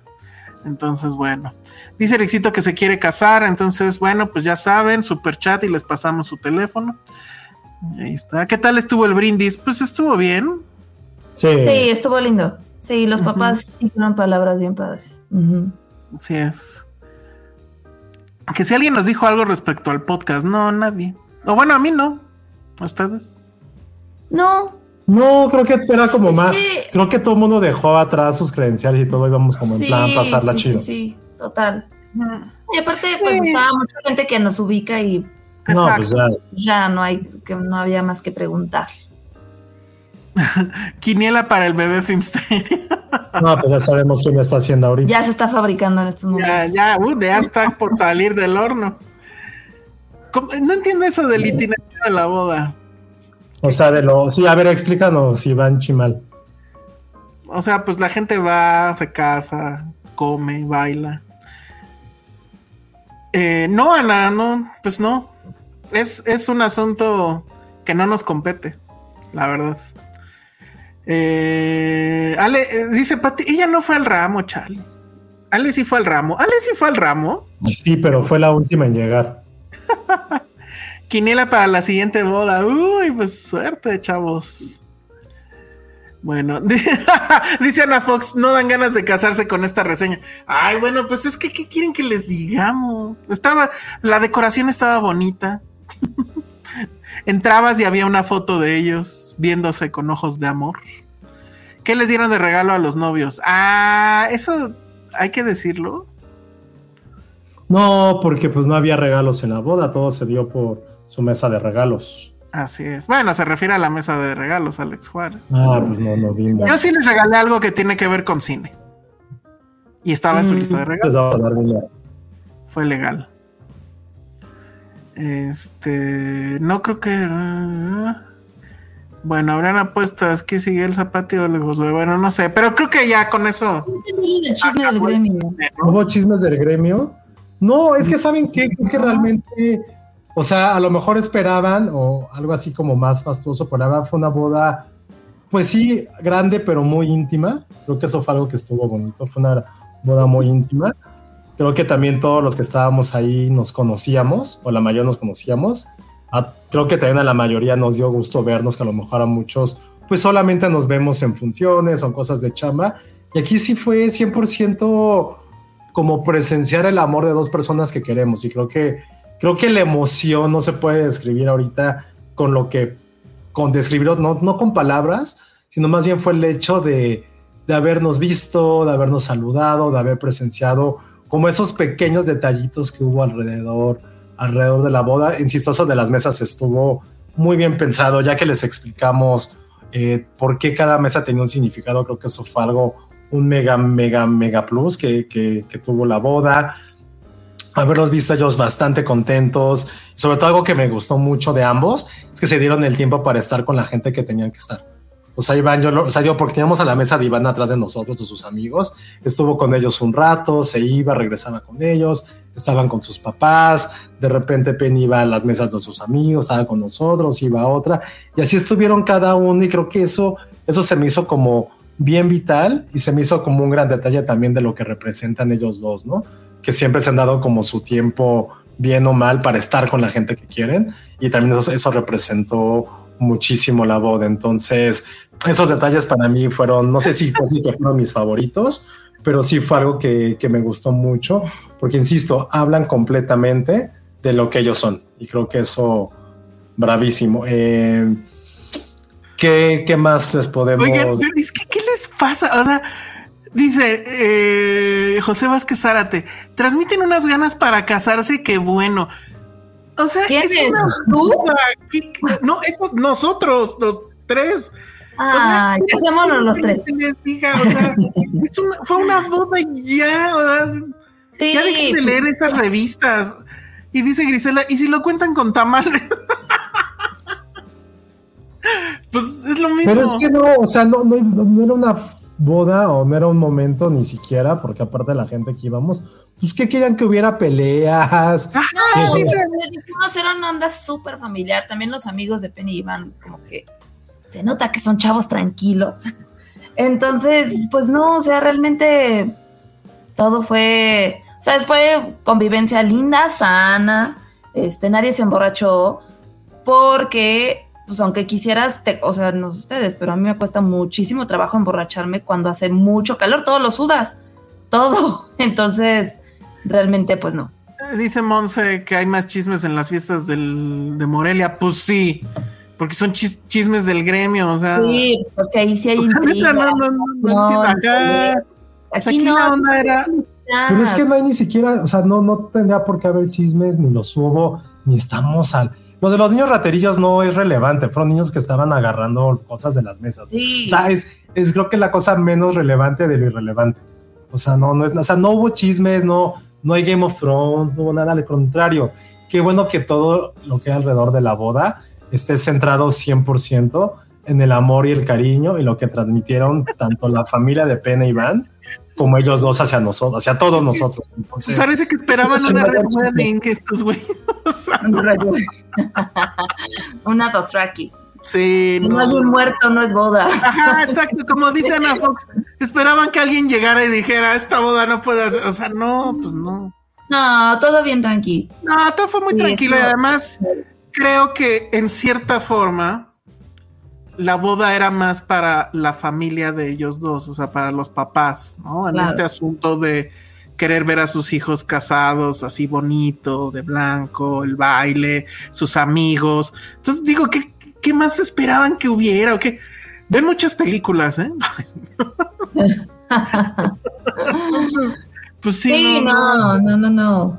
los No, niños estuvieron. Eso sí estuvo curioso. Tenemos una foto, pero no la podemos subir son niños. Pero había así una cantidad enorme de sillitas juntadas en forma de camita y literal sillones donde estaban buen de squinkles, que son los squinkles que se robaron todos los props y que al final, pues ya desde las, ¿qué? Como desde las 10 ya cayeron muertos y ahí estaban. Entonces, pues digo, creo que eso también es bastante normal. ¿Cómo estuvo el regreso? Este, pues cansado, porque yo me la aventé casi todo el aire del regreso. Eh, tráfico de Acapulco, ya saben. Y ajá, como dicen Nora, se ve que no ven muchas películas. pues sí, o sea, así son las bodas, ¿no? Yo no, digo, no voy a muchas. Ustedes que sí van a muchas, pues todo es igual, ¿no? O sea, Pues es diferente. Es que también depende de dónde las celebres. Ajá. O sea, cuando son como en ciudad. o- digo, ustedes acaban de ir a una donde había una botarga y eso estuvo chido, ¿no? El doctor Y ahí sí. sí hubo pedos, y ahí sí no, pero pedos bien, No, pero, bueno, excepto la que le arrancó la cabeza pero pues porque le estaban pedas. Sí, no, pero eso es mala copa. Hab- Sí hubo Ah. gente malcopeando. Por ejemplo, en esa boda a la que fuimos nosotros, eh, ¿qué chisme pudo haber habido? O bueno, con momentos pues, que los novios cantaron, que entraron con la canción de la Champions, que sonó muchas cosas de Paco Stanley, que hubo una botarga del Dr. Simi, Violentada. que por ejemplo nos, no nos obligaron, pero yo rescaté a la novia de romperse la Ah, cara. sí. Tú la No, Yo la rescaté porque la, o sea, la, la atrapé a medio, O sea, a es que, media a ver, las mujeres se juntaron porque querían aventarla. No, o sea, no, no. No, No, y además, pues, o sea, ya conocen ¿Cómo a las, a las amigas de Penny, o sea, no, no son de esa onda, o sea. En fin, dice Marmondo, lo importante de esa boda es que hubo mucho amor y que Penny se veía súper feliz acompañada Ay, de sí. Y nosotros estábamos muy felices con ella, la neta. Sí, con mucho calor, pero muy felices. Digo, pues estábamos ahí. El, el- chiste era estar ahí. Entonces, Estuvimos ahí también con gente cercana a este podcast, como Jaime, con Charlie del Río en la, Charlie del Río, en la con mesa. su hijo, que fue la gran revelación, su hijo. Súper, súper buen pedo su hijo, muy, muy, muy, muy increíble. Ajá, es la persona más cool de, era la persona más cool de esa mesa, sin duda, Ay, sí, el mini Charlie es. y muy probablemente de la fiesta. Él sí bailó, yo lo vi. Sí, sabe acaba de bailar. a su mamá, se acaba de bailar a su mamá así de, de darle la mano y llevarla a la pista. Eh, grandioso, increíble eh, el hijo de Charlie. ¿Cuál es el video? No, no sé. Pero bueno, pues ya. Ah, hubo baile del billete. Cuando en las bodas estas que le tienes que poner billetes a los novios, obvio. ¿no? Ah, ay, se me hacen terriblemente de mal gusto. Exacto. Pero no, no hubo. No, no hubo eso. No, no, no, no, no. Que nos falta más emoción. Pues es que ya narrar lo bonito, pues ya narramos lo bonito. Creo que por primera vez en mi vida dicen que no hay emociones porque lo vivimos. Como dice la gente que los chavos de ahora solo están con el celular, nosotros realmente vivimos la emoción estando nosotros. Estuvo padre que los cuatro nos fuimos, no, incluyendo a Pati obviamente, nos fuimos juntos, estuvimos ahí un buen rato, comimos, cenamos, no nos peleamos, nos reímos mucho Nos reímos. y creo que eso también es parte fundamental de las bodas, ¿no? Como la excusa para volver a estar con la gente que quieres y creo La, que la carretera estuvo muy cagado, la o verdad. sea, les contamos toda la emoción de la carretera y cuánta pendejada se dijo. Eso sí Pero- lo hubiéramos grabado. No, No hubiéramos grabado eso, tal vez. No a Josué. Josué sea gobernador. Tiene buenas propuestas. Le fallan ahí algunas cosas, algunos comentarios mal atinados que vamos a corregir, pero tiene ¿Cuántas futuro. veces, Ale, cuántas veces bajamos a Josué del coche? Ah, esa es otra. ¿Saben qué sí me da emoción? ¿Saben qué sí me da emoción? Saber que hay mucha gente como yo que odia las pasas. O sea, súper random. No, a ver, todo empezó porque entre Patty y yo empezamos a platicar qué snacks llevábamos para el camino. Yo les hice grilled cheese sandwiches Ah, estuvieron bien buenos, bien Sí. buenos. Y les llevé como unos pretzels rellenos de crema de cacahuate. Y Patty llevó estas galletas deliciosas de Suki que venden en el palacio. Entonces, Bueno, pero pero el primer punto es que dijo, Pati, traigo galletas. Y yo, eh, porque galletas, soy muy especial con las galletas, las amo. ah, Entonces de repente veo que saca una bol- bolsa de Sukis. Y Y, es como, no mames. O sea, yo en el fondo dije, no mames, Sukis. bravo, no mames, Patty. increíble, increíble. Y ya íbamos, llevamos como media hora de viaje. Y digo, bueno, ya sí quiero una galleta, según yo no iba a comer gordo. Y yo con toda la emoción de un niño bajando a Navidad, al árbol de Navidad, abro la bolsa de Sukis y qué mierdas encuentro. Galletas de avena Con pa- con pasas. Y yo así de... Es como cuando, en vez de tener como una, veías a tus siete años llegabas, veías una caja de PlayStation, abres la caja de PlayStation y son calcetines. No, no les Fue- vuelvo a comprar pinches galletas Oye, nunca en la puta Yo no vida. me quejé. Que además, a mí sí me gustan. que Yo no me además quejé. La comí Josué. No, sí, me- ¿eh? ¿Cómo dijiste? que además no cuestan dos pesos esas chingaderas. No, yo sí me la Pero- comí. Yo se quería Pero-. No fue mi culpa. Yo en el, en el mostrador dije, galle- sí las pedí con pasas. Yo no sabía que había una generación de hombres inseguros de su vida que no les gusta las pasas. Entonces, pues las pedí con A mí me gustan las pasas, las pedí con pasas. No sé por qué me dieron de avena. Yo ni cuenta me había dado eran de avena. Para mí. Ah, estaban muy buenas, yo sí me Pero las aparte comí. lo que más me dolió es que me dijo Pati, no, si hay de chocolate, están hasta allá abajo. Y yo haciéndole hacia la bolsa. Yo pedí, dije, yo "No, pedí todas todas las de chocolate iguales". y no sé por qué me dieron de eso, pero bueno. Y de ahí surgió la pelea de que Elsa dice que ama las pasas. Y yo le dije, güey, no hay forma humana que a alguien le gusten las pasas. Y Mira. todo el mundo se enojó conmigo en ese coche porque yo odio bajamos. las pasas. Y esa fue una ¿Ves? de las veces, de las como 40 veces que bajamos a Josué. Ya ni me acuerdo cuáles fueron las otras. Jaime es Team sin pasas. Ah, no sé. A mí no me molesta, no son mis favoritas. Odio los dulces con pasas, pero en galleta no Ay, ¿qué con pasas? Miren, ya les juro que para la se supone que ya se pueden poner encuestas en el, en el chat de YouTube. Para la otra voy a hacer. el- No, la no, encuesta. pero ahí está Pati, le consta que subimos la encuesta en Instagram. Sí, pero ya no vi quién ganó. 60% las odiaba, 40% sí les gustaba. Bueno, vamos a ver en YouTube. Mira, Team sin pasas. A nadie le gustan las pasas. No me molesta. Pero bueno, esa fue una de las razones por la que Las pasas son para boomers. Y entonces, ¿cómo explicas lo de Jaime? Las pasas son para Ay. posers. O sea, el odio a las pasas es de posers. No, que no. Ah, creo que sí, es como el odio a la pizza hawaiana. No, y ve lo que dice José Vázquez, las pasas solo si andas tapado. y sí, Ok, no. te ayudan a. Esas en dado caso son las ciruelas pasas. Eh, Que no. esas sí no son tan padres, la verdad. Entonces, ven, ven como si, ven como si estamos emocionados con las pasas. No me molesta infantil, No, las pasas son grandes. Ahí está, está Luego también pasamos a comprar plantas en el camino de regreso. Y ahí fue la, una de las veces que lo quisimos bajar porque se aventó el comentario de que a quién le gustan las plantas. Pues bajamos Pati y yo como las señoras a comprar nuestras flores. Y dijo que este que cuando fueras candidato no ibas a permitir que, que las mujeres compraran plantas o no sé qué calada dijiste. en la carretera a 40 grados y ya medio muerto. Ay, pero estaban bien baratas. Teníamos que aprovechar, amigos. Lo siento. Sí. Estoy de acuerdo contigo, Silvia Lovera. También cuando dijiste que odiabas a Harry Potter. Ah, no, cuando criticaste a Harry Potter por... por Por Nepo Baby. Nepo Baby. Nepo Baby, eso fue también otra hora de viaje. Pero es que el En fin. Nepo Baby de, de, de Harry Potter sí está cabrón. No. no. Bueno, ya, dejemos ese tema porque ya vieron la hora y se supone que tenemos que hablar de películas. Se supone que este es un podcast de cine, ya. Exacto. Y, con- entonces y ya. con- y dijimos que la próxima que la próxima boda será la de Elsa y Patty en Puebla, no en Ajá, con en. Puebla. Y va a estar medio metro. Y es. Ah, también Josué está muy triste porque no hubo rola de medio metro. Sí lo pusimos en el pedí carro. canciones de medio, pedí canciones de medio metro y todos, ¿quién es medio metro? ¡Ah, medio metro! Y yo me sentí muy ofendido porque nos contó Patty que en su pueblo iba a estar medio metro con Ninel Conde, creo, eso ya lo estoy inventando.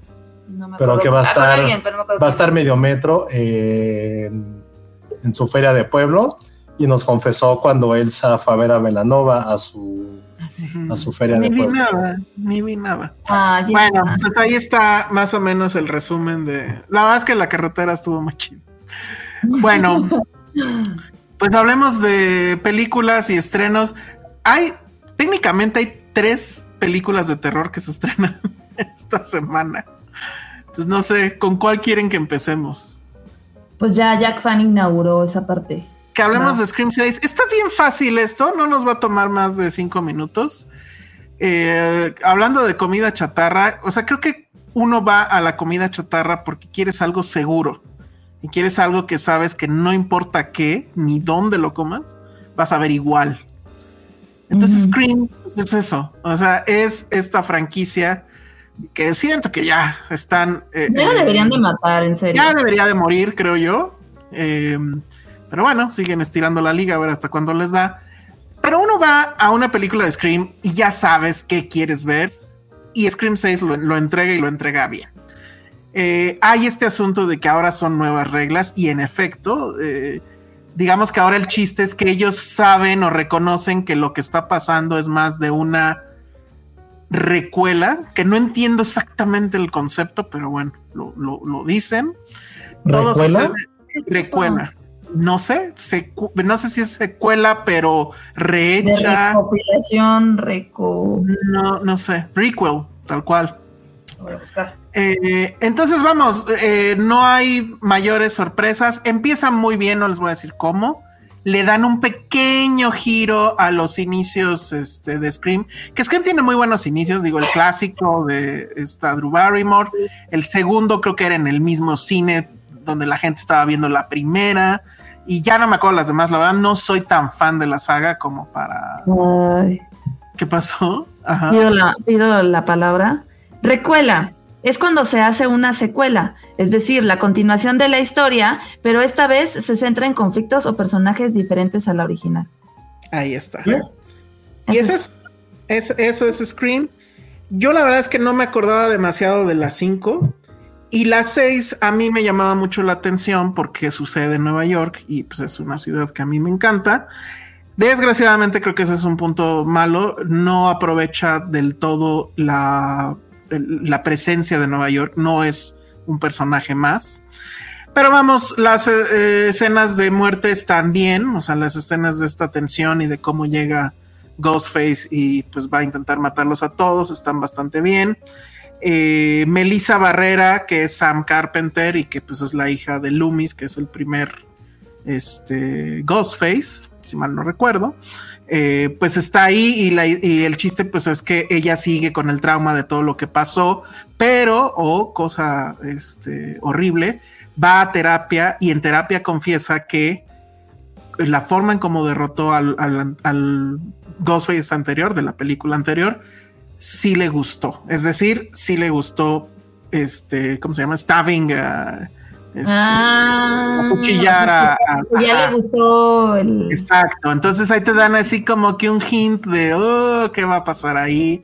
Y entonces, ¿quién es el nuevo Ghostface? El nuevo Ghostface. Hay toda una, sí hay todo un homenaje a toda la saga. Hay menciones de todos los Ghostface. Eh, obviamente, pues lo saben porque sale en el trailer, está ahí Courtney Cox otra vez. Está Jenna Ortega. Eh, Mm. todo, todo tiene también un giro mediano, pero yo ya no me acuerdo si eso pasaba desde las 5. Todo tiene un giro medianamente feminista porque ya, o sea, todos las que, todos los personajes son básicamente mujeres. Sí hay hombres, pero los hombres son bien tontos, no hacen nada excepto estar guapos, lo cual pues me parece que está bien. Y ya vamos, me divertí. Tiene el final es terrible porque las películas de Scream usualmente acaban con este monólogo, ¿no? De explicación de por qué y, que usualmente es muy malo. Y obviamente, pues tiene eh, un nod a que pues esto puede seguir y seguir y seguir. Tiene muchas, muchas referencias a slashers clásicos, eh, tanto el clásico que alguien está viendo una película en la tele, como menciones tal cual a- a películas y votaciones de cuál eh, es mejor que otra. Se mencionan prácticamente todas las películas icónicas de Wes Craven.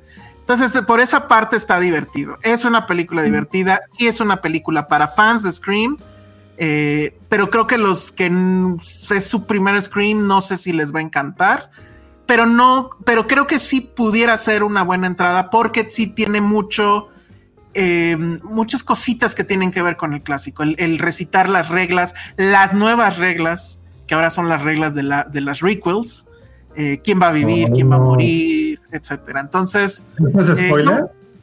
Sí, pues sí, sí, eso sería spoiler si lo digo. Pero me la pasé bien, me la pasé bien, pero yo no esperaba, evidentemente, una cosa así increíble. Esperaba Scream y pues es eso. Entonces, si son fans, vayan, creo que se la van a pasar bien. Eh, no sé si hay preguntas al respecto. Nadie les dicen que. el- ah, sí, bueno. No. Es que hay gente muy clavada de Scream, o sea, que ha visto todas. Yo no he visto. Yo la no, serie, ¿no? Yo la serie, la que salía en Mm. Netflix, yo sí la veía y sí me gustaba. La primera, la segunda parte fue una mamada, pero la primera sí me gustaba. Pero siento que es por eso que hubo más fans por... a lo mejor, a lo mejor. No ¿Qué sé. tal la exalumna de la academia, Melissa Barrera? Muy Yo bien. traigo peli con Melissa Barrera. ¿Tú tuviste qué? Voy a tener película con Melissa. Órale. Me, me invitas a entrevistarla. No, ella está muy bien. Ella está muy, muy, muy bien. Este, ¿Cuándo volverá Penny? Dice Cosner. Pues cuando termine el bebé Filmsteria, obviamente. ¿No? Bueno, ¿qué más Y cuando termine de fabricar el bebé. Ah, mira, eso yo no, es que esa no la vi, pero dicen que como Jason Takes Manhattan, que son solo los últimos 15 minutos donde salen esas locaciones. Un poco pasa nada más que no es al, al este, al final. O sea, está el icónico pues, metro, la escena del metro. Está, pues es- hay unos como callejones que sí son muy como de Nueva York, los departamentos. Pero sí le faltó explotar más la, bueno, el que en teoría están en Nueva York. Sigue el feeling de descubrir quién es el Ghost. Claro, siempre, siempre, siempre, siempre. Mm, es que voy a decir si, si es muy predecible o no. Yo por una razón sí le atiné, pero no les voy a decir cuál. Y creo que no tiene que ver estrictamente con la trama, sino por cómo estaban actuando. Obviedades, ¿no? Sí, sí, algunas cosas. Y ahí Salgado dice, aquí amamos Ay, Scream, perdón. además regresa Kirby Reed, está muy bien eso. Nora Rodríguez dice, si tuvieran que rankear las películas de Scream como cadenas de comida rápida, uh, no sé. Yo recuerdo con, o sea, la 1 sigue siendo la mejor. La Sí. 2 la recuerdo padre. La 3, 4 y 5 ya no me acuerdo. No, Y esta está muy bien. La verdad es que esta está muy bien. O sea, sí es. Sí le da gasolina a la, a la, a la franquicia. O sea, probablemente. Como un Burger King. Sí, yo soy muy fan de Burger King. Pero sí. sí. Yo prefiero McDonald's. Y la primera probablemente sería McDonald's. La segunda, ¿qué será? Entre Burger King y McDonald's, que hay? Que esté todavía bueno. La de la estrellita. ajá, Pero es que también contra qué franquicias van a estar compitiendo. No, entre no, ellas. pero si fueran franquicias, entre ellas mismas. O sea, de las seis. Ah, nada más vi la 1 y la 2, la neta. Sí, yo, yo no Sí, recuerdo no, la. y las la dos son un, película. son un McDonald's. y Son las ya. únicas que he visto. Estas son Burger King. me acuerdo por ahí del 2017, 18 que salió un. 3, 4 y 5 y 6 ni las he visto y creo que no las voy a ver. Iván Chimal dice que la 4 es la buena. Entonces alguien que no vio la 5 la podría ver. Sí, te digo, hay, hay suficiente. Yo que yo no, o sea, sé que la vi, pero ya no me acuerdo. Hay suficiente diálogo de exposición como para saber qué pasó y listo, ¿eh? O sea, creo que lo único que está padre es saber de qué va Scream. Porque así entiendes obviamente los chistes, las referencias, los guiños, el inicio y cómo todo al final, en esta como que lo hacen más cercano a la primera, que todo tiene que ver con cine en cierta forma, ¿no? Oye, a mí ya cada vez me emocionan, me emocionan menos estas franquicias. O sea, después de haber visto lo de Halloween. Halloween, Oh, la última de las. Texas y esto ya, ya, o sea, siento que a mí ya me perdieron. Ya no hay ninguna película de este tipo que me emocione. ya tienen que dejarlas en paz. Y la verdad ya, o sea, yo por mí ya es como un cáncer. Ya, ya, Pero, ya- pero por ejemplo, la última de, de Halloween estuvo mala, la anterior estuvo mala, pero la anteanterior, La de Eso sí los estuvo- 2018 estuvo muy buena. sí, bueno, pero todos sabemos cinco años de diferencia. O sea, cinco Sí, años de diferencia ya es un. a lo que es voy es que de repente hay obviamente este chispazos que dices, órale, eso estuvo padre. Pero sí, o sea, no, no da, no hay consistencia, pues.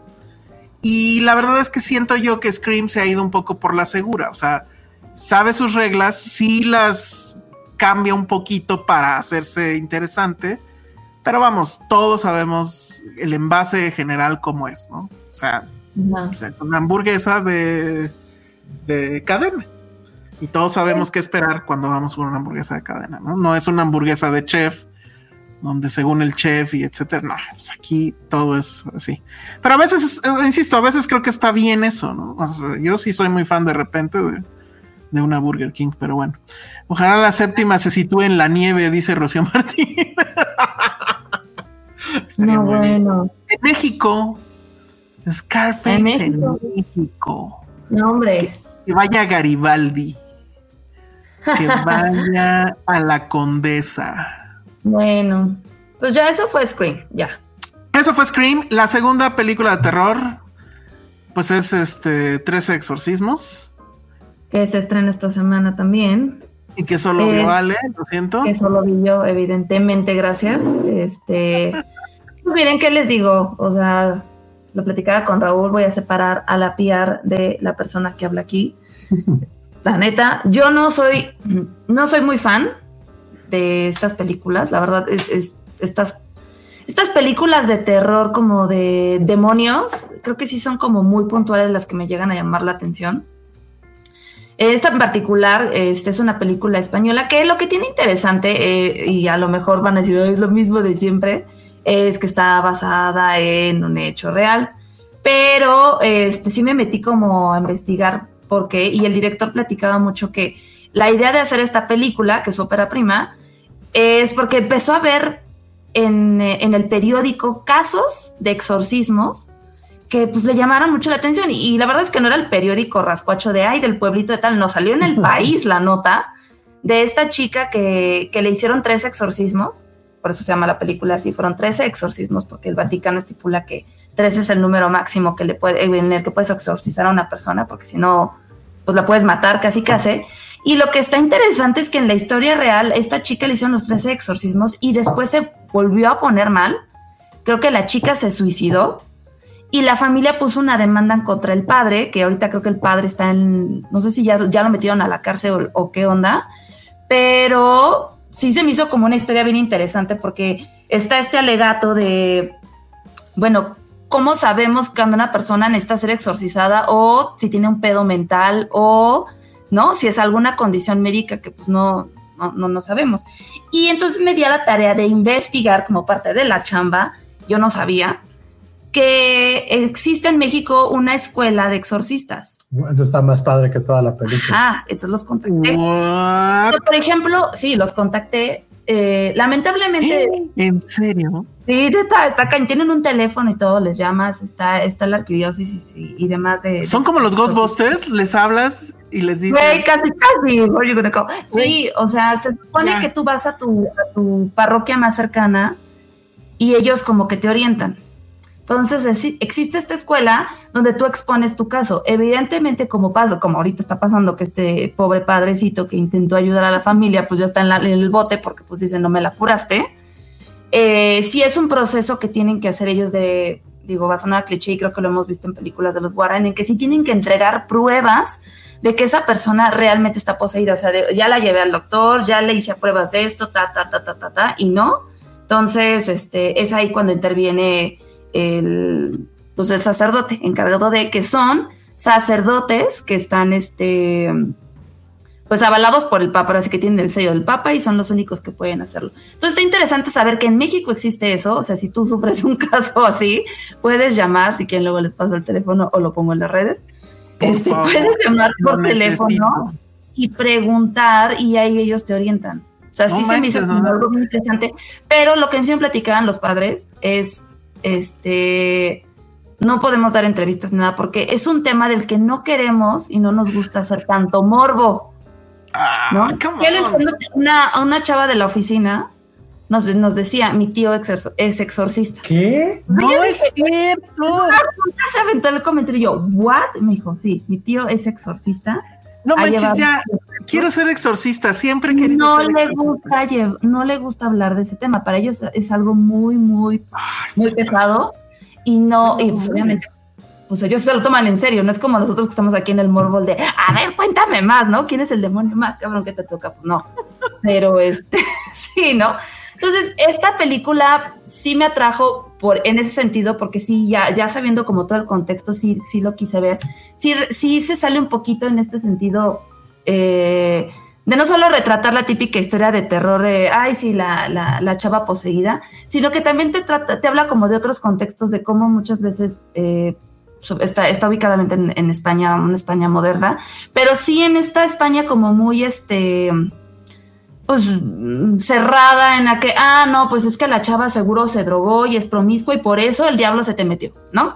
Entonces, este, aquí sí abordan como todo esto, el, el, padrecito que ayude, que funge como el exorcista, no es precisamente el héroe de la historia, ni te lo pintan como tal, simplemente es una persona este, que está ahí para apoyar y todo el tiempo está como de, oye, pues que la revise un psicólogo también, o sea, como que muy, muy este, centrado en que pues esto es un problema que puede derivar de, muchísimas cosas, ¿no? Entonces, pues bueno, llega a tres exorcismos. Hoy la presentamos con, con algunos medios. A la película sí ha gustado a varias personas, entonces no sé si yo soy la hater. Entonces, bueno, si tienen chance, dense la oportunidad de ir a verla. Estrenamos ya este fin de semana. Pues les digo? Está interesante lo de los exorcistas. me encantó, me encantó el comentario de, de Silvia Lovera que dice que eres a leyendas legendarias. Deberías de, robarte ese handle. a mí sí me, se me da muchísimo miedo. Yo siempre he querido ser exorcista. Desde que vi el exorcista, he querido ser exorcista. ¿Pero siempre. Está padre. Es la única cosa chingona, según yo, de ser cura, o sea, de ser padre o eso. O sea, te no, imaginas? puedes usar la madrecita esta del cuello, está padre. Ajá. ¿El cuellito? Pero yo sí llegaría como los cazafantasmas en mi acto 1, ¿eh? Y me bajo y que sea como el padre en el exorcista, era el padre Carlos. Nadie te tomaría en serio. Nadie decide ya llegó este payaso. nadie te haría caso. Sí, no, no, no. Hasta el demonio que te da dentro de la persona decir, ah, llegó este güey, ¿qué quieres? La no, serie. Sí me, daría, sí me daría miedo, porque hablando, hablando con los padres, sí te transmiten esta vibra como que bajita la mano y con su voz, su mirada así te dicen así de, güey, ni te metas porque esto está cool. Te metas, no manches. Sí, o sea, sí se les nota ahí en sus expresiones el no está padre, o sea, no, no está Ay, no, yo sí, sería súper cool. Según yo ligaría mucho. Alonso Hernández dice, en Veracruz no existe ligar si eres padre. Sí, no puedes ligar, hija. Lo siento, soy exorcista, puedo hacerlo. No, puedes. Porque the power of Christ compels me. Dice Alonso Hernández, en Veracruz existe una iglesia dedicada a misas de curación de día y de noche, son exorcismos. Se llama Puente Jula. De cuando era niño lo dirigían padres franceses. De hecho, hay varios videos de esa, de esa iglesia. Obviamente tomados en la ilegalidad porque no puedes estar grabando. Pero vi uno de una señora que se retuerce en el piso. No, yo sí sería muy fan de pelear contra el demonio. No, qué miedo. bring it on, bring it on. Iván Chimal decía, acá cerca de Jalapa hay un monasterio en un pueblo que se llama Texín y realizan exorcismos y misas de curación y así. Y así. No, qué miedo. No llegó otro demonio.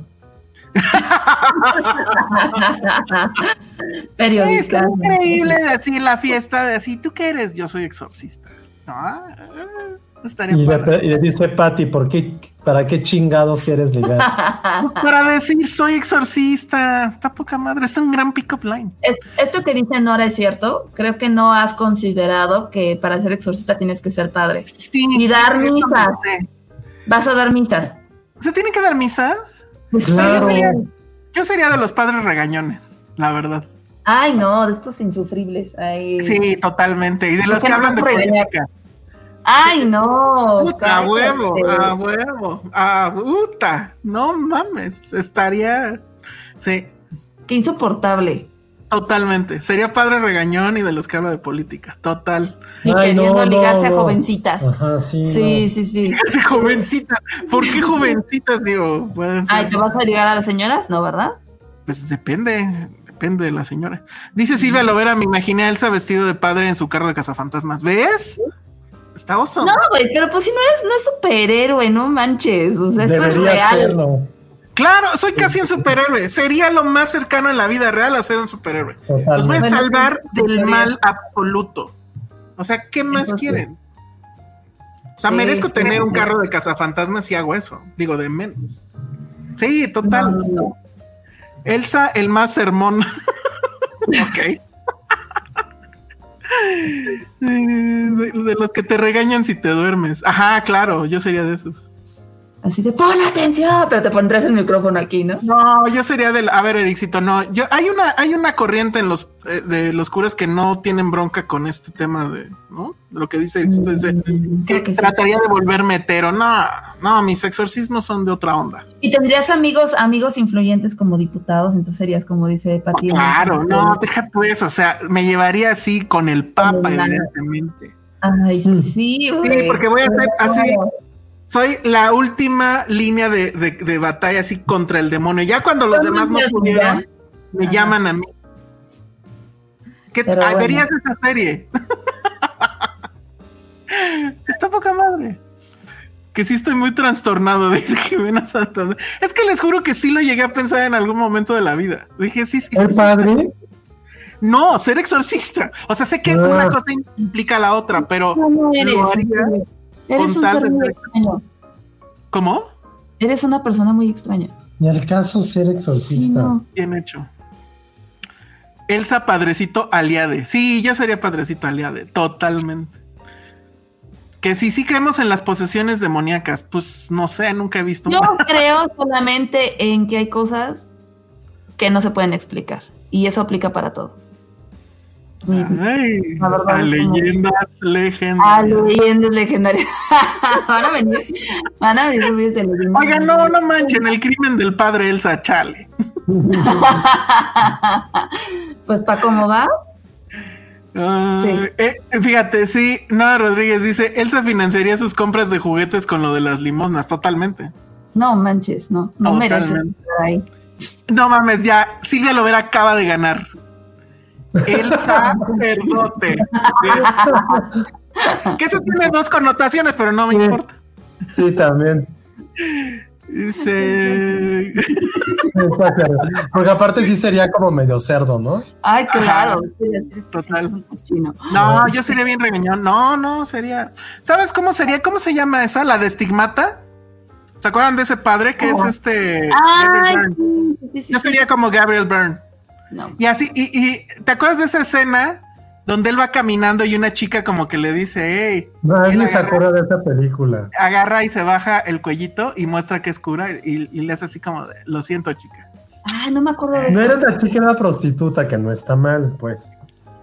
Pero no Ay, lo hacía no por amor. Ver, nadie se No acuerda de esa amor. película y tú sí te acuerdas. Pues Pero sí, bueno. porque yo, que yo la vi con mis amigos de la prepa estúpidamente. Ay. De la Ay, a mí sí me ¿no? gustaba. A mí sí me gustaba. No, cero. Sí. Pero bueno. Hubiera casado Sí, a Penny no. totalmente. Sí, vamos a planear este año, ahora sí bien, sin Jaime Rosales, nuestro especial de terror. Sí, porque Jaime aguada todo. Lo, lo exorcizamos. Lo exorcizamos. Sí, vamos a. Denos el jazz y sí hacemos un podcast de terror. Muy bien. El padre de Fleabag. Ah, padres hot. Ay, ¿dónde acabo de ver que es? Ah, ¿saben dónde sale un padre hot? Eneo. Hablando de. Ah, Y ahí ya está lo vi, la bonita ahí está la conexión. conexión. Así es, vamos a quitar esto. Estaba así de verdad cuando vi tu tweet y dije, no. No la voy a ver, así que puedes hablar de ella rap- rápido, rápido, porque Sí, no quiero que haya preguntas. Y sin dolor. No hay preguntas de esa, ¿eh? No, no, no me pregunten, este. No, no me pregunten cosas que no se vean en. Bueno, ni siquiera vi el tráiler, ¿eh? Yo tampoco lo quiero ver. Yo tampoco. No, no, no, no lo quise ver. Este. Es una película que me parece que es hermosa. Que es una película técnicamente muy, muy lograda. Pero que dada. O sea que si yo lo hubiera visto. Y se Ay, no. díganme, ahí sí díganme lo que quieran. Pero si yo lo hubiera visto antes de conocer a Harry, hubiera dicho no hay problema y lo hubiera pasado normal. Pero si ustedes ya tienen una mascota y han pasado por algún tema con esa mascota de que se haya puesto enferma o lo que sea, ver esta película es bien complicado. Me lo aventé porque la neta. acaba de escucharte diciendo, ah, pues chingo a mi madre. ¿Cómo? Gatito te acaba de escuchar diciendo que hasta que conociste a Harry ya la pero es que, pero es que los gatos son, o sea, con el gato no hemos tenido bronca y no ha sido mi primer gato, tuve otro gato. Pero los gatos son muy independientes, etcétera. Y con Harry Ah, sí ya hay- sé, que, ya sé qué mascota te refieres. Sí, y, y este. Y sí hemos, o sea, sí hemos tenido episodios complicados con, con este. con Harry. Entonces, este, pues sí, ver una película como esta en esas circunstancias es muy complicado. ¿De qué trata la película? Bueno, ¿se acuerdan que hace algunos años ya el Partido Verde aquí en México eh, impulsó una ley y, y la- y lo logró para que no hubiera ya animales en los circos? Ajá. Y que justo el problema era, ah, pues sí, muy chingón, pero ¿y qué vamos a hacer con esos animales? Porque los dueños, o sea, los dueños de los circos, decían, no podemos mantenerlos porque ya no estamos teniendo los ingresos, ya no hay show, pues, se acabó el circo. ¿Y yo qué voy a hacer con este elefante? ¿Qué voy a hacer con este tigre? ¿Qué voy a hacer? Pues cuesta, mantenerlos cuesta. Y ellos decían, y además aquí tienen una vida mucho mejor y se les da mucho más amor que en un zoológico. ¿Y qué terminó pasando? Que muchos de esos animales se murieron porque los dueños los tuvieron que dormir o pues simplemente se murieron de, de hambre o los abandonaron, etcétera. Bueno, entonces, ¿de qué va EO? Pues resulta que en Polonia, época actual, o bueno, no se dice, pero entiende, se sobreentiende, es que es época actual, Ajá. Pasa lo mismo, hay una ley que prohíbe que los animales estén en el circo. EO es un burrito de circo y lo primero que vamos a ver es cómo pues, llegan y cierran el circo y a él se lo llevan. Ya no me acuerdo exactamente a dónde, pero el chiste es que va a empezar un road trip completamente alucinante, imposiblemente emotivo y sí muy cruel. De este burrito que tiene estos flashbacks que, que en la película se ven como estas tomas en rojo, donde él recuerda a su cuidadora, que es la que vemos en- ahorita en pantalla, y es ese recuerdo el que lo hace seguir y seguir y seguir. Pues él, o sea, no, no es que sepamos que lo está buscando, pero uno sobreentiende eso. La película, a diferencia de una película muy famosa, cuyo nombre ahorita no recuerdo, pero a ver si lo busco, de, de Bresson, que era, era algo así como Baltasar o algo así. Era otra película donde también se veía un periplo de un, de un burro que sí le iba peor. Pero bueno, esta lo que tiene es que el director sí logra ponerte, digamos, como que en la mente del burrito sin que haya diálogos. No necesita los diálogos. Todos son encuadres, close-ups. La música, la música es impresionante, alucinante. Y este. Y la verdad es que eso lo logra muy bien. O sea, efectivamente tú, o sea, de inmediato haces conexión este, co- con, este animal y además, pues yo digo, la verdad es que nunca me había clavado en el asunto de los burros, pero tienen esta mirada, Son tan bonitos. Sí. son A mí me muy bonitos. Son muy Yo bonitos. Un cañón. O sea, esa mirada que tienen, esos ojos tan expresivos, la forma en cómo comen, o sea, que, que- que hasta te dices, híjole, está comiendo bien rico, ¿no? Porque Cuando están masticando el, el, este, la, Mm. la hierba, no sé qué les dan. Luego a él le ponen un collar de zanahorias. Entonces, cuando tiene hambre, pues él solito alcanza las zanahorias. Y ya va a pasar, o sea, es, es en serio muy enternecedor. Va a pasar muchas cosas que no les voy a decir. Hay unas cosas buenas, chistosas incluso, y hay otras pues malas. Eh, al final lo que sucede, pues evidentemente es que no estamos en el mundo Disney. Si esto fuera Disney, el burrito hablaría y bailaría y no, pero no, todo lo vemos con, eh, pues con, con todo el bagaje de cine que tiene el, el director. Es muy efectivo, pero pues es un personaje que sabe que no quiere hacer una película Disney. Entonces al final el tema con la, con la cinta es que es una película que te hace reflexionar muy fuerte sobre la relación de los humanos que los humanos tienen con los animales. Los perros y los gatos pues, les va increíble porque son las mascotas por antonomasia. Pero No, perros, y aún así, caballos. de tanta historia que no me imagino los demás animales. pero perros, caballos, vacas, etcétera, pues les va terrible. Hay muchas personas, muchos humanos con los que se va a encontrar. La gran mayoría, la verdad, son unos grandes hijos de puta. Ay, no. Ninguno de ellos es protagonista de nada. O sea, el protagonista absoluto es el burrito y todos los humanos, la única función de esos personajes es que la historia siga avanzando y que él siga avanzando en este road trip. Y al final pues viene una epígrafe donde dice que bueno, pues que esto es como una especie de denuncia o película que busca justamente que uno piense en esa relación que tenemos como, como humanidad tal cual con los animales y que sí es bastante, bastante cruel. Es una película increíblemente cruel en ese sentido. Insisto, es una muy buena película. Es una película que tiene mucho. ¿Cómo decirlo? O sea, como que. eh, Pues es que es una frase bien mamona, pero sí hay mucho cine ahí. Pero no es una película que yo pudiera recomendar para gente que tiene mascotas, para gente que ha tenido broncas con sus mascotas recientes. Ay, no. eh, o para Ay, gente que o para gente que tiene ansiedad. O sea, si ustedes están en este grupo, la verdad es que no es que les diga no la vean, pero pues sí piénsenlo dos veces antes de que suceda, porque sí es una película que te, pues sí, a mí sí me costó mucho trabajo verla, me costó mucho trabajo escribir de ella, no tenía otra opción porque tenía que entregar texto y pues era no, lo, porque la verdad es que la verdad es que yo este pues sí no tenía muchas ganas de verla. No me arrepiento pero sí o sea Uy, ahí está su collar. un collar de, de zanahorias efectivamente sí sí sí es una experiencia muy difícil cuando estás en esa situación entonces eh, lancé el tweet que tú comentas este, sí lo vi. y la verdad es que sí se. Dejen quito esto. La verdad es que sí se. Este. Pues no que se haya viralizado, pero sí le dieron mucho retweet. Lo siento por la distribuidora, pero fue mi comentario muy honesto. O sea, la verdad es que sí creo que la gente debe saber eso. Debe. Pues sí, o sea, debe saber eso, ¿no? Es una gran película. Me encantó porque además este, vi por ahí hay un video eh, de cuando ganó en Cannes el premio del público. Y entonces el director sube y agradece a los burritos, porque en realidad no nada más es uno, no nada más es EO, Claro. sino creo que son seis burritos. Ay, y tienen sí, nombres increíbles. Uno de ellos se llama Taco, otro se llama Hola, con H, así Hola como en español. Y bueno, no me acuerdo de los otros nombres, pero eso es lo único que hace cuando sube por el premio.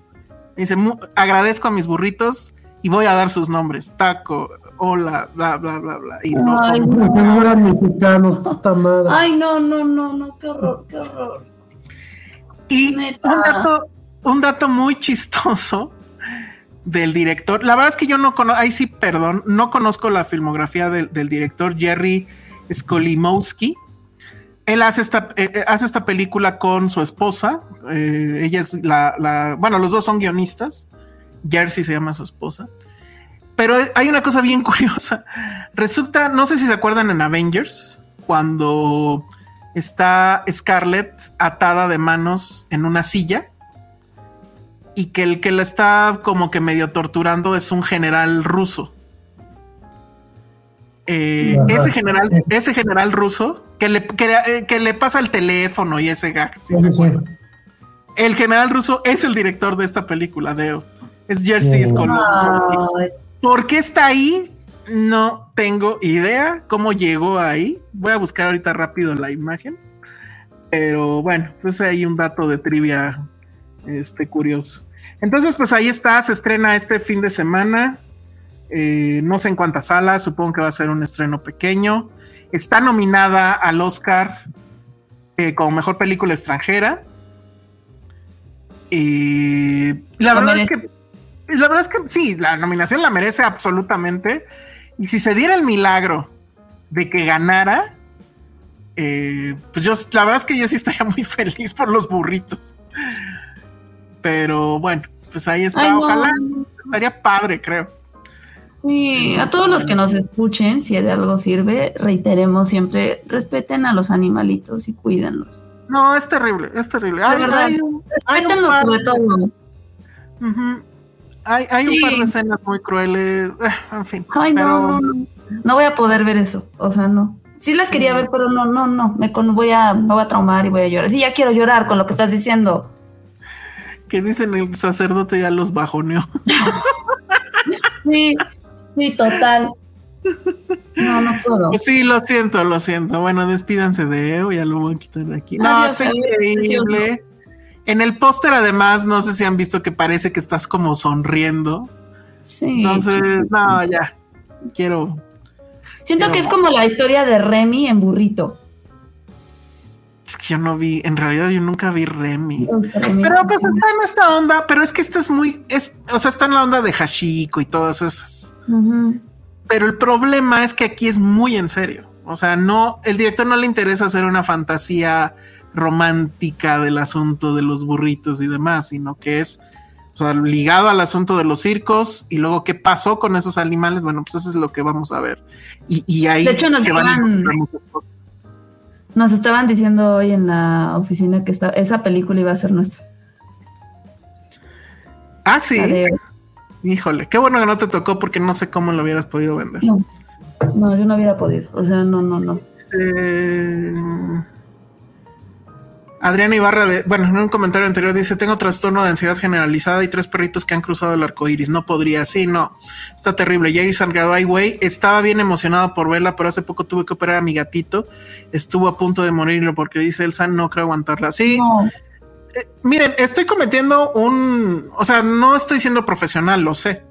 O sea, como crítico de cine, pues no debería de importarme, en teoría. Pero, eres siento. humano y un sacerdote. Sí, y soy sacerdote. Existe una AC en México que se llama Burrolandia y puedes adoptar un burrito. ¡Oh! No, yo quisiera un burrito, siempre Pero ¿dónde lo metes aquí? Exacto, ¿dónde mierdas lo meto? Eh, Son yo creo que cuando vivamos en Jico sí vamos a tener burros, ya lo decidí. Ay, sí. No, pero no sabes qué es lo peor, lo peor, lo peor, lo peor. ¿Qué? Que, o sea, hay estas escenas donde está, va caminando y son escenas, este, planos así abiertos, increíbles. Ajá. Porque además tiene un, un tema medio Malik con las escenas del burrito caminando en los prados. y- Mm. El burrito camina igualito que camina Harry. Harry camina como caballito. Entonces, y además, pues tiene el mismo color casi. Entonces, sí, o sea, fue todavía más difícil para mí verlo porque sí decía, híjole, es que camina igual que Harry. Pero bueno, terrible. Yo sé que ya estoy viejo. No, no, no, no. Pero- Es, es que te llegó el amor. Y así pasa. Cuando tienes mascotas, todo cambia. Sí, sí es terrible. Pero bueno, entonces, este, pues ahí es. Jack Fan dice, la película es poesía visual. Sí, sí, sí, o sea, eso es innegable. Insisto, como cine tal cual es una gran película. Pero tiene ese tema que yo creo que no es fácil, ¿no? este, pues, sobrellevar, vamos. Y, y sí, dice, está bien raro, la gente es bien aguanta todo hasta que sale una película de animalitos. Pues sí, lo Sí. siento, o sea, no- yo no veo cuál es el problema de eso. No. A veces que un animalito no puede hablar, no se defiende. O sea, no, no, no. O sea, es que es, No, es una... es es tú una- como tu especie, lo mierda que puede ser. exacto. Porque a lo mejor si es entre ellos, dices, güey, pues así es la vida, ¿no? Pero cuando es el ser humano siendo mierda, sí es bien triste, de verdad. Porque no estarían en esa situación si no fuéramos así. y si no Excepto fuéramos- Congo. En Congo se odiabas a los gorilas malos. ya no me acuerdo de eso. ¿Se acuerdan de Congo que había unos gorilas que mataron gente? Sí, sí, sí. No, yo no Así que decir cuyo. También Cuyo lo odias. No, pero a ver, no, pues no, no es, es la vida real, pues, pero bueno. Ujú. Y no es lo mismo porque pues es como más, o sea, son ellos los malos, no tú. O sea, y es como cuando ves esas cosas de maltrato, sí es como el reflejo de tú como especies, güey, somos de la peor calaña que hay. Y bueno, y, y ve- eh, también hay un, por ahí vi un video donde pues obviamente hablan de la, de cómo fue la filmación y que pues todos los, a todos los burritos pues, obviamente los trataron bien. Está certificada la película, ya saben, este, esta asociación que certifica que no haya habido maltrato. En, en algunos casos, inclu- hubo un caso, creo que es el burrito del inicio, donde eh, como que su corral donde él dormía es, era muy grande y él iba a ser el, el- el burrito en las escenas de circo. Entonces, literal, construyeron parte del circo ahí para no moverlo ajá, y que Mm. estuviera más tranquilo y todo eso. Hay otros burritos que eran mucho más actores y, por ejemplo, hay uno que Mm. sí le ponen la cámara encima para tener como la perspectiva de él. Le importa mucho al director eso, de tener la perspectiva de la mirada del- de lo que está viendo el burro, de lo que estaría viendo el burro, los close-ups a los ojos. Lo resuelve increíblemente. O sea, sí hay un craftsmanship ahí muy, muy interesante. Pero Aracnofobia también son de la verga las, los animales. Ay, ya. En Anaconda también. Anaconda, Anaconda no, porque son CGI. Ahí lo culero es el CGI. Sí. Pero en aracnofobia las arañas sí son culeras. O sea, nadie los está jodiendo. Pero, pero este es insecto, no animal. Ah, ¿verdad? No importa. Ya estoy viendo fotos de Eo. Sí. Deja. ya todos los burritos. Bueno, muy bien. Ah, Snakes in a Plane. Sharknado. Sharknado también es un hijo de puta. Tiburón es un hijo de puta. Ay, es un gran hijo de puta. Pero es un gran hijo de puta. Sí. No importa, pero son culeros. Este, Dicen que este episodio ha sido una ruleta rusa de emociones. Dice Evelyn Alcántara. Bueno, y pues ya para cerrar con nota agradable, pues díganme, porque no la he visto, ¿qué onda con The Mandalorian? La The Mandalorian. de Mandalorian. Mandalorian me pone a mí muy mal. O sea, neta me pone muy mal. Pero muy Es mal de qué, o cómo? Güey, cada vez que sale Baby Yoda no puedo dejar de. Llora. De, de- como, ¿cómo decirlo? Llorar. No, no es llorar.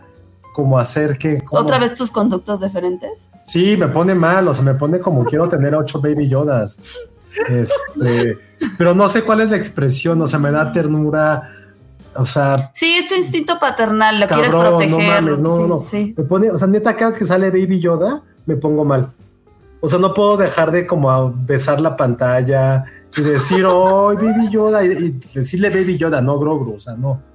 Este, sí, sí me pone mal. Pero, o sea, cuéntanos sin spoilers, porque no he visto. ¿Ya viste los dos? Ya ahorita hay Los dos, capítulos, ¿no? sí. ¿Y qué Bien. tal? güey, de lo que ha tratado los últimos 18 episodios es exactamente lo mismo. Ok. Este, Mandalorian tiene que ir a una misión. En esa misión hay algo que necesita.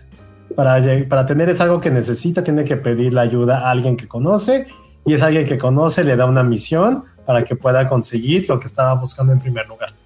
Listo. Eso es Mandalorian desde el capítulo 1 hasta este último. No hay nada nuevo bajo el sol. Quizá lo único, buen, lo único nuevo es que Baby Yoda ya empieza medio a hablar. Ay, ya, Ya dijo va- su primer Ya palabra. balbucea mucho No más. digan, no digan cuál fue. No, no, no, No. balbucea, pues, me parece que hay palabras.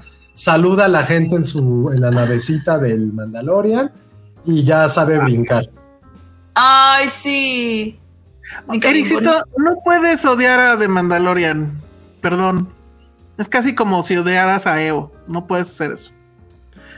Este, ¿quién más? Oigan, pero a ver, yo me, yo me y, y te lo pregunto a ti, ¿no creen o hasta qué punto creen si Mandalorian realmente es tan buena como creíamos o todo es gracias a Grogu? ¿Por qué se murió? Si era Baby tan bueno, Yoda. ¿por qué se murió? Es tan bueno porque se murió. Es Baby Yoda. No, yo en la primera, a mí lo que me, me atrapó es el pedo western. O sea, Star Wars siempre ha sido un western. Pero esta vez sí lo asume completa, total y absolutamente. Y además con referencias a Kurosawa No, si pero es que la bronca Wars- es que, o sea, es que repiten el mismo, el mismo patrón, el mismo Por e- chiste, todo. Y la neta lo soportas por la historia, porque es una historia realmente de pinche paternidad, donde ves a un bebé increíble que podría ser un gatito, un perro, un burrito, lo que sea, eso es Baby Yoda. Sí, es que, o sea, yo por ejemplo me pregunto, digo, no sé si es spoiler que diga lo que pasó en The Book of Boba Fett, donde pues ahí vimos como la resolución de todo. Lo voy a decir, digo, ya, si no lo vieron, pues ya. No este, No, En Boba Fett, si la ¿qué gente pasa? no tiene problema. En Boba Fett lo que pasa es que pues básicamente Grogu descubre que pues no tiene la vocación de ser un pues de convertirse en un Jedi y regresa con mando, ¿no? Pero pues también dije, o sea, no sé si siento que es Disney diciendo, uy, no, es que si, si llevamos a Grogu a entrenamiento, nos quedamos sin él en pantalla y pues esto no va a jalar, Claro, claro. ¿no? Entonces, pues, al menos estos dos primeros episodios pues, no están mal, pero es exactamente lo mismo, o sea, te la pasas bien porque... porque la primera sigue siendo la mejor, ¿no? Insisto, La tenía segunda todo usó. Sí, Sí, la, la segunda bien. terminó con esa onda de, o sea, no mames, vimos a Luke llegar y fue de, ah, ¿no? Pero siento que no, al menos en estos dos capítulos, digo, también no juzguemos dos capítulos, siento que no está avanzando y que estamos, nos van a volver a repetir otra vez la misma historia y ahora a ver con qué van a salir. La- eh, dice, bueno, a ver, antes de este comentario, dice Cintia que la clave, eh, Grogu es la clave. Si es la clave, o sea, sin Grogu no habría, no sería efectivo, pero si solo fuera él, creo que tampoco funcionaría. Sí, creo que hay muchas. No, es que es No. todo. O sea, o sea, es que aquí nadie está criticando eh, lo que representa, lo que se ve. Es más bien una fórmula que hemos visto durante 18 capítulos. Esa es la bronca.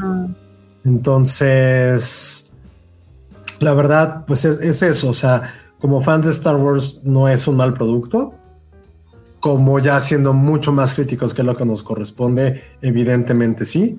Sea, hay demasiado que criticarle porque es un refrito del refrito, es un requel o sequel o como le llamen. Pero la neta, aquí lo que tiene es que, y la gran ventaja que va a tener por lo menos otra temporada, siento yo, es que realmente nos hemos enamorado de los personajes principales. Eso es lo que tiene. Es una, es una historia escrita con tanta maldita empatía, es una serie de algoritmo, es una serie que te dice, güey, ese es el ideal lo que tiene que ser un padre en una aventura en el viejo oeste, que tiene que cuidar a este ser completamente tierno y con el cual todo el mundo quiere, quiere tenerlo entre sus brazos. Donde vemos un villano que a diferencia de, creo que de cualquier otra de las series que ha hecho Disney, Disney pues, eh, si es un villano temible, que es este Giancarlo Esposito, no me acuerdo cuál es el nombre del personaje, Darth algo o Lord algo, lo que sea, si es un personaje que dice es madres. También lo que hicieron muy inteligente fue cómo, cómo realmente fue la serie de Star Wars que, que está uniendo todas las demás. Bueno, menos Andor, porque sucede en otro tiempo. Eso lo hizo muy inteligente. También ha sabido jugar perfectamente con nuestras emociones. Nos tiene a todos como idiotas viendo a Baby Yoda, la neta. También nos supo meter el fanservice de meter a Tsoka o como diablo se llame A de, met- de meter a Luke Skywalker, de hablar de la fuerza, de hablar del imperio. Lo ha hecho exageradamente bien. Creo que eso es importante, a pesar de todo lo reiterativo que han, que han sido estos 18 episodios juntando las dos temporadas, o 18, han sabido también cómo mezclar el fanatismo de diferentes generaciones. Cosa que Obi-Wan lo hizo pésimo, cosa que. Boba Fett lo estaba haciendo mal y tuvieron que meter a Mandalorian. Y Andor, pues juega en su propia liga, ¿no? Y por ahí a lo mejor se me escapa otra serie por ahí, pero eso es lo importante y lo irrelevante de Mandalorian. Que a todos los fans de Star Wars nos tiene ahí embobados. Sí. Dice Chava Ruggiero, el problema es que Andor dejó la vara tan alta que sí me costó volver a entrar a Mando. Puede ser. Y Jair Salgado dice, disfruto mucho Mando, pero no les pasa que ver el concept art de los créditos finales y se agüitan porque los capítulos nunca están así de chidos. Pero creo que eso es, No, Es o sea, parte eso de es normal, ¿no? sí, O sea, normal. justo ellos se ponen un- una meta muy ambiciosa y pues no la logran, pero vamos, esos, a esos artes están, están muy, muy, muy increíbles.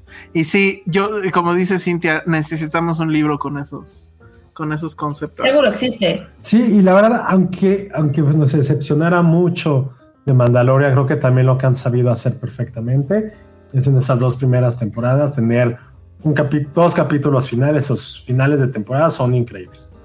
La Sí. verdad, han sido Ahora-. Lo que sí es muy cierto, que lo medio decía Ale hace rato, es que sí, esta tercera siento que es una cosa que no debió pasar. Pero recordemos que eh, Disney Plus está en crisis. Empezó con un boom tremendo justo por Baby Yoda. Está la famosa esta anécdota que, que ya he contado aquí, que estaba Bob Iger presentando a los accionistas que iba a venir para Disney Plus y obviamente abrió con el plato fuerte que era Baby Yoda y todos, todos, todos dijeron, no mames, ya, tenemos la mina de oro. Sí. Los juguetes no llegaron hasta como seis meses después, o sea, pasó lo que le pasó al Star Wars original, que no tenían juguetes para, para atender la demanda. Pero a, Di- a Disney Plus no le está yendo bien. Hubo un recorte reciente. eh, no me acuerdo si ya subieron el precio.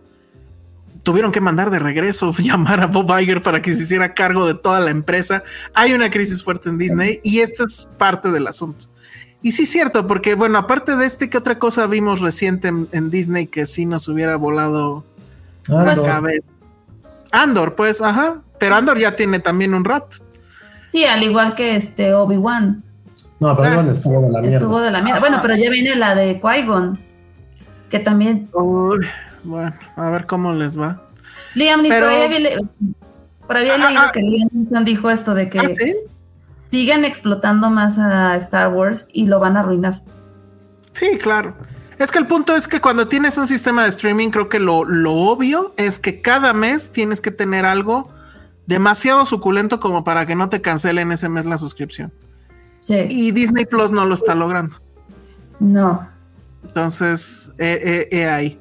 Por lo pronto, pues este mes o no sé cuánto dure, pues sí, estamos con The Mandalorian y ya después, pues quién sabe. Bueno, la locura para conseguir un Baby Yoda esa Navidad, exacto. Era, era el juguete que todos estaban buscando. Liam Neeson tiró hate a Star Wars. Pues está bien. Miren, está el Baby Yoda más. El hermano de Patterson. Está muy bien. Sí juega No, con él. yo- no, No, pero. no, pero sí me da muy mal ver a Baby Yoda, se los juro que me pone muy mal. O sea, sí no puedo dejar de sonreír y enternecerme y dar pequeños como sonidos guturales cuando aparece Baby Yoda. O sea, me, me es imposible. Está súper. Muy bien, bueno, pues ahí está. Vamos a seguirla viendo. No creo, alguien nos decía que no comentáramos cada episodio. No creo que lo hagamos. No, Pero seguramente para cuando acabe, sí. Este, Sí, suponemos que va a haber ahí. Ajá, va a haber ahí un final y un cliffhanger seguramente, ¿no? Entonces, ujú. Ok, pues entonces ya con eso acabamos. Pero no. de los Exacto. ¿Qué va a pasar, Josué? nos pueden, nos pueden y nos tienen que sintonizar en nuestro canal de YouTube el domingo 12, que son los Óscares, para, ah, para platicar, ver nuestras reacciones, eh, decirles en qué, en qué momento pueden ir al baño. Eh, pueden mandarnos superchats, por favor, para comer, porque vamos a estar ahí con ustedes casi cinco horas. Pueden, vamos a estar en el canal de YouTube. Evidentemente, eso también lo vamos a estar en, en nuestras redes. Pero el chiste es que podamos convivir durante esa transmisión, que todos estén ahí vestidos casi con pijama. Nosotros lo vamos a, a intentar y ver lo de la quiniela. Entonces, el chiste es como pasarla bien, disfrutar, criticar y ver si esto ya lo hacemos como una tradición, si es que esto llega a comercializarse, que eso es lo que todos queremos. Pero lo más importante es eso, ver los Óscares juntos, lo más juntos que podamos. Sí, este, insisto, vamos a estar eh, en Twitter principalmente y si nos da tiempo en el Instagram. Y en el caso de Twitter, pues les pedimos si, si retuitean nuestros mensajes, creo que estaría padre. Ah, que se habrá especial de Disney esta semana. Bueno, eso ahorita lo contestan, ¿no? Este. Y bueno, pues los esperamos aquí. Vamos a empezar cuarto para las 7, o sea, 15 minutos antes de la ceremonia. Yo creo que sí va a haber cobertura en redes, en nuestras redes de la alfombra roja. Ahí voy a ver si Patty me ayuda con los tweets, porque pues, yo no sé nada de eso, pero. Y en, y en Instagram seguramente sí estaremos subiendo los, los vestidos. Este, ¿qué más, qué más, qué más? Ah, bueno, y la, y de nuevo recordarles, visiten nuestra página filmsteria.com para que vean las bases y la liga donde ustedes pueden eh, hacer su quiniela. Y ya saben, el que el ganador, que solamente puede haber un ganador, se va a llevar un mystery box que va a haber de todo. Eh, entonces, bueno, va a estar muy interesante. Solo va a haber un ganador, insisto. Ahí están las reglas, chequenlas, pero por favor, este, nos, nos gustaría mucho que participaran. En, ya no me acuerdo cuál ha sido nuestro récord de participación de. Ay, no me acuerdo, pero mientras te acuerdas, les vamos a decir eh, el domingo, el sábado y el domingo a qué hora va a ser, porque esta vez estamos checando todo lo de los horarios, que si cambio de, horario, cambio de horario en Estados Unidos, bla, bla, bla. Ya les diremos 100% a qué hora va a empezar todo. Pero el chiste yo- es que Estoy yo casi seguro, porque ahora sí que sí lo chequé. Este, que a las 7 pm empieza aquí en, en México. Bueno, sí, en, en horario de la Ciudad de México. Entonces, por eso. el- No, porque no vamos a cambiar de hora nosotros. No. no. Ay, qué, mam- qué estupidez. Oh, bueno, ya. Yo sí me enterando. gustaban los- yo sí, no, no me acordaba. Yo sí me gustaban los cambios de horario. No, a mí no me gustaba. Me- o sea, la idea era quedémonos con uno. Y nos hubiéramos quedado con el otro, la verdad. Pero, Odio este horario. O sea, a las 7 de la mañana ya está el sol en la jeta. Ujú. Y las Bueno, 6 entonces- va a estar oscuro, pero bueno. Entonces es eso. Digo, a, a menos que yo lo haya regado, pero pues lo diríamos en redes. Pero según yo no, lo super chequé. La ceremonia tal cual va a empezar a las 7. A las 5 me parece que va a haber, va a empezar E Entertainment con todo lo de la alfombra roja. Nosotros también estaremos en redes y sobre todo en Instagram tirando ahí fotos de, de los vestidos y demás. Pero la ceremonia empieza a las 7. Nosotros nos vemos aquí cuarto para las 7 para pues coturrear tantito antes de que empiece. Y vamos a estar comentando en los comerciales, es decir, cuando esté la ceremonia, obviamente tenemos que poner mute. No sé si dejaremos la cámara o no, eso no lo sabemos, pero cuando hay un premio importante y hay algo que decir, al menos abriremos el micrófono y en comerciales ahí sí estaremos a cuadro comentando y pues así nos la vamos a llevar hasta el final. Esperemos que haya más cachetadas. Esperemos Sorpresitas, sorpresitas. Ajá, que, la Intriga. gente, que la gente se caiga. Ajá. Sí. Toda, toda esa intriga que querían ustedes en la boda de Penny, no va. Que pase en los Oscars mejor. Entonces, bueno, pues con eso ya se está quejando la gente de los. De los horarios. Dice Ana Fox que ya empieza a las 5 y son nuestras 6. Pero lo que pasa, Ana, es que no sé si a las 5, o sea, lo que tú dices que empieza es. Tiene ya- razón, o sea, tiene razón. Empezamos a las 6. Sí, Pero el cambio de horario, no- sí, porque va a ser diferente, dos horas de diferencia con el, con el Bueno, lado. vamos a con el- checarlo con el- entonces. Ujú. Vamos a checarlo entonces. Eh, yo chequé qué hora era esa hora, pero bueno, ok. No, ahora nada más vamos a tener una diferencia con Los Ángeles. Ok, Vamos bueno. a estar en vamos a el mismo, en el mismo horario como de Denver y de esos. Creo que es la de la hora de las montañosas o las rocallosas, algo así. Mm. Yo, yo, lo, yo lo chequé con la hora en la que van a iniciar las transmisiones las televisoras, pero bueno, pude haberme equivocado, lo vamos a checar. Sí, por si ejemplo, de eso, horario, yo creo que sí. lo corroboramos y este y pues se los decimos en redes. Pero bueno, ahí eh, estén, estén pendientes aquí en nuestro canal de YouTube.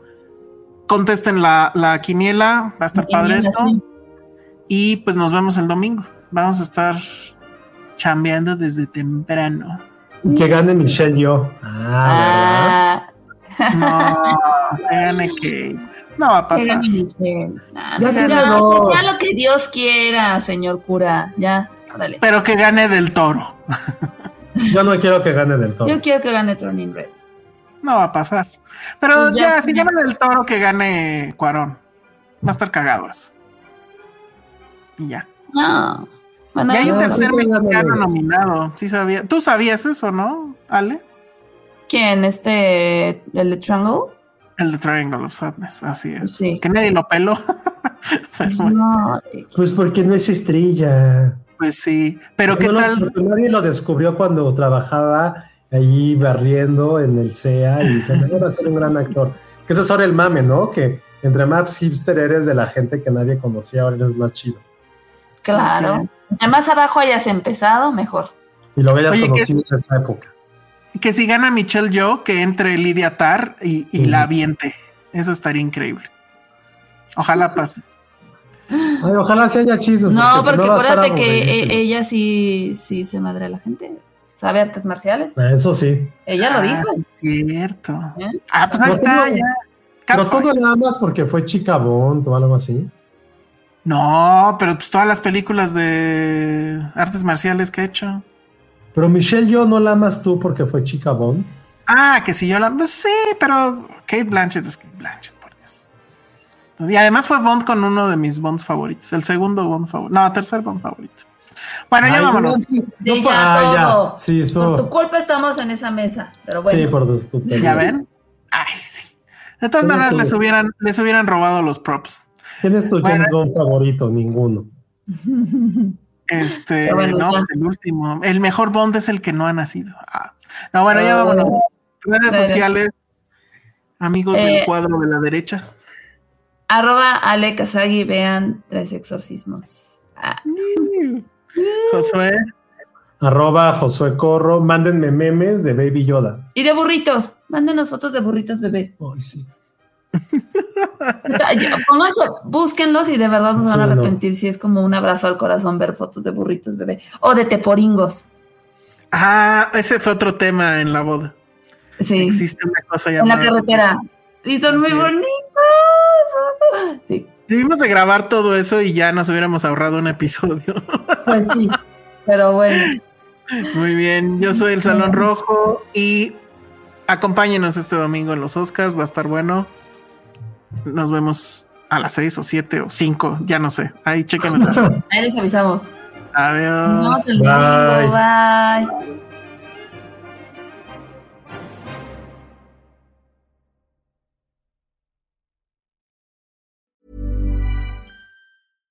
How would you like to look five years younger? In a clinical study, people that had volume added with Juvederm Voluma XC in the cheeks perceived themselves as looking five years younger at six months after treatment. Look younger, feel like you. Add volume for lift and contour in the cheeks with Juvederm Voluma XC. Reverse signs of aging by adding volume to smooth laugh lines with Juvederm Volure XC. For important safety information and to find a licensed specialist, visit juvederm.com. That's J U V E D E R M.com. Not for people with severe allergic reactions, allergies to lidocaine, or the proteins used in Juvederm. Common side effects include injection site redness, swelling, pain, tenderness, firmness, lumps, bumps, bruising, discoloration, or itching. There's a risk of unintentional injection into a blood vessel, which can cause vision abnormalities, blindness, stroke, temporary scabs, or scarring. Talk to a licensed specialist to find out if it's right for you.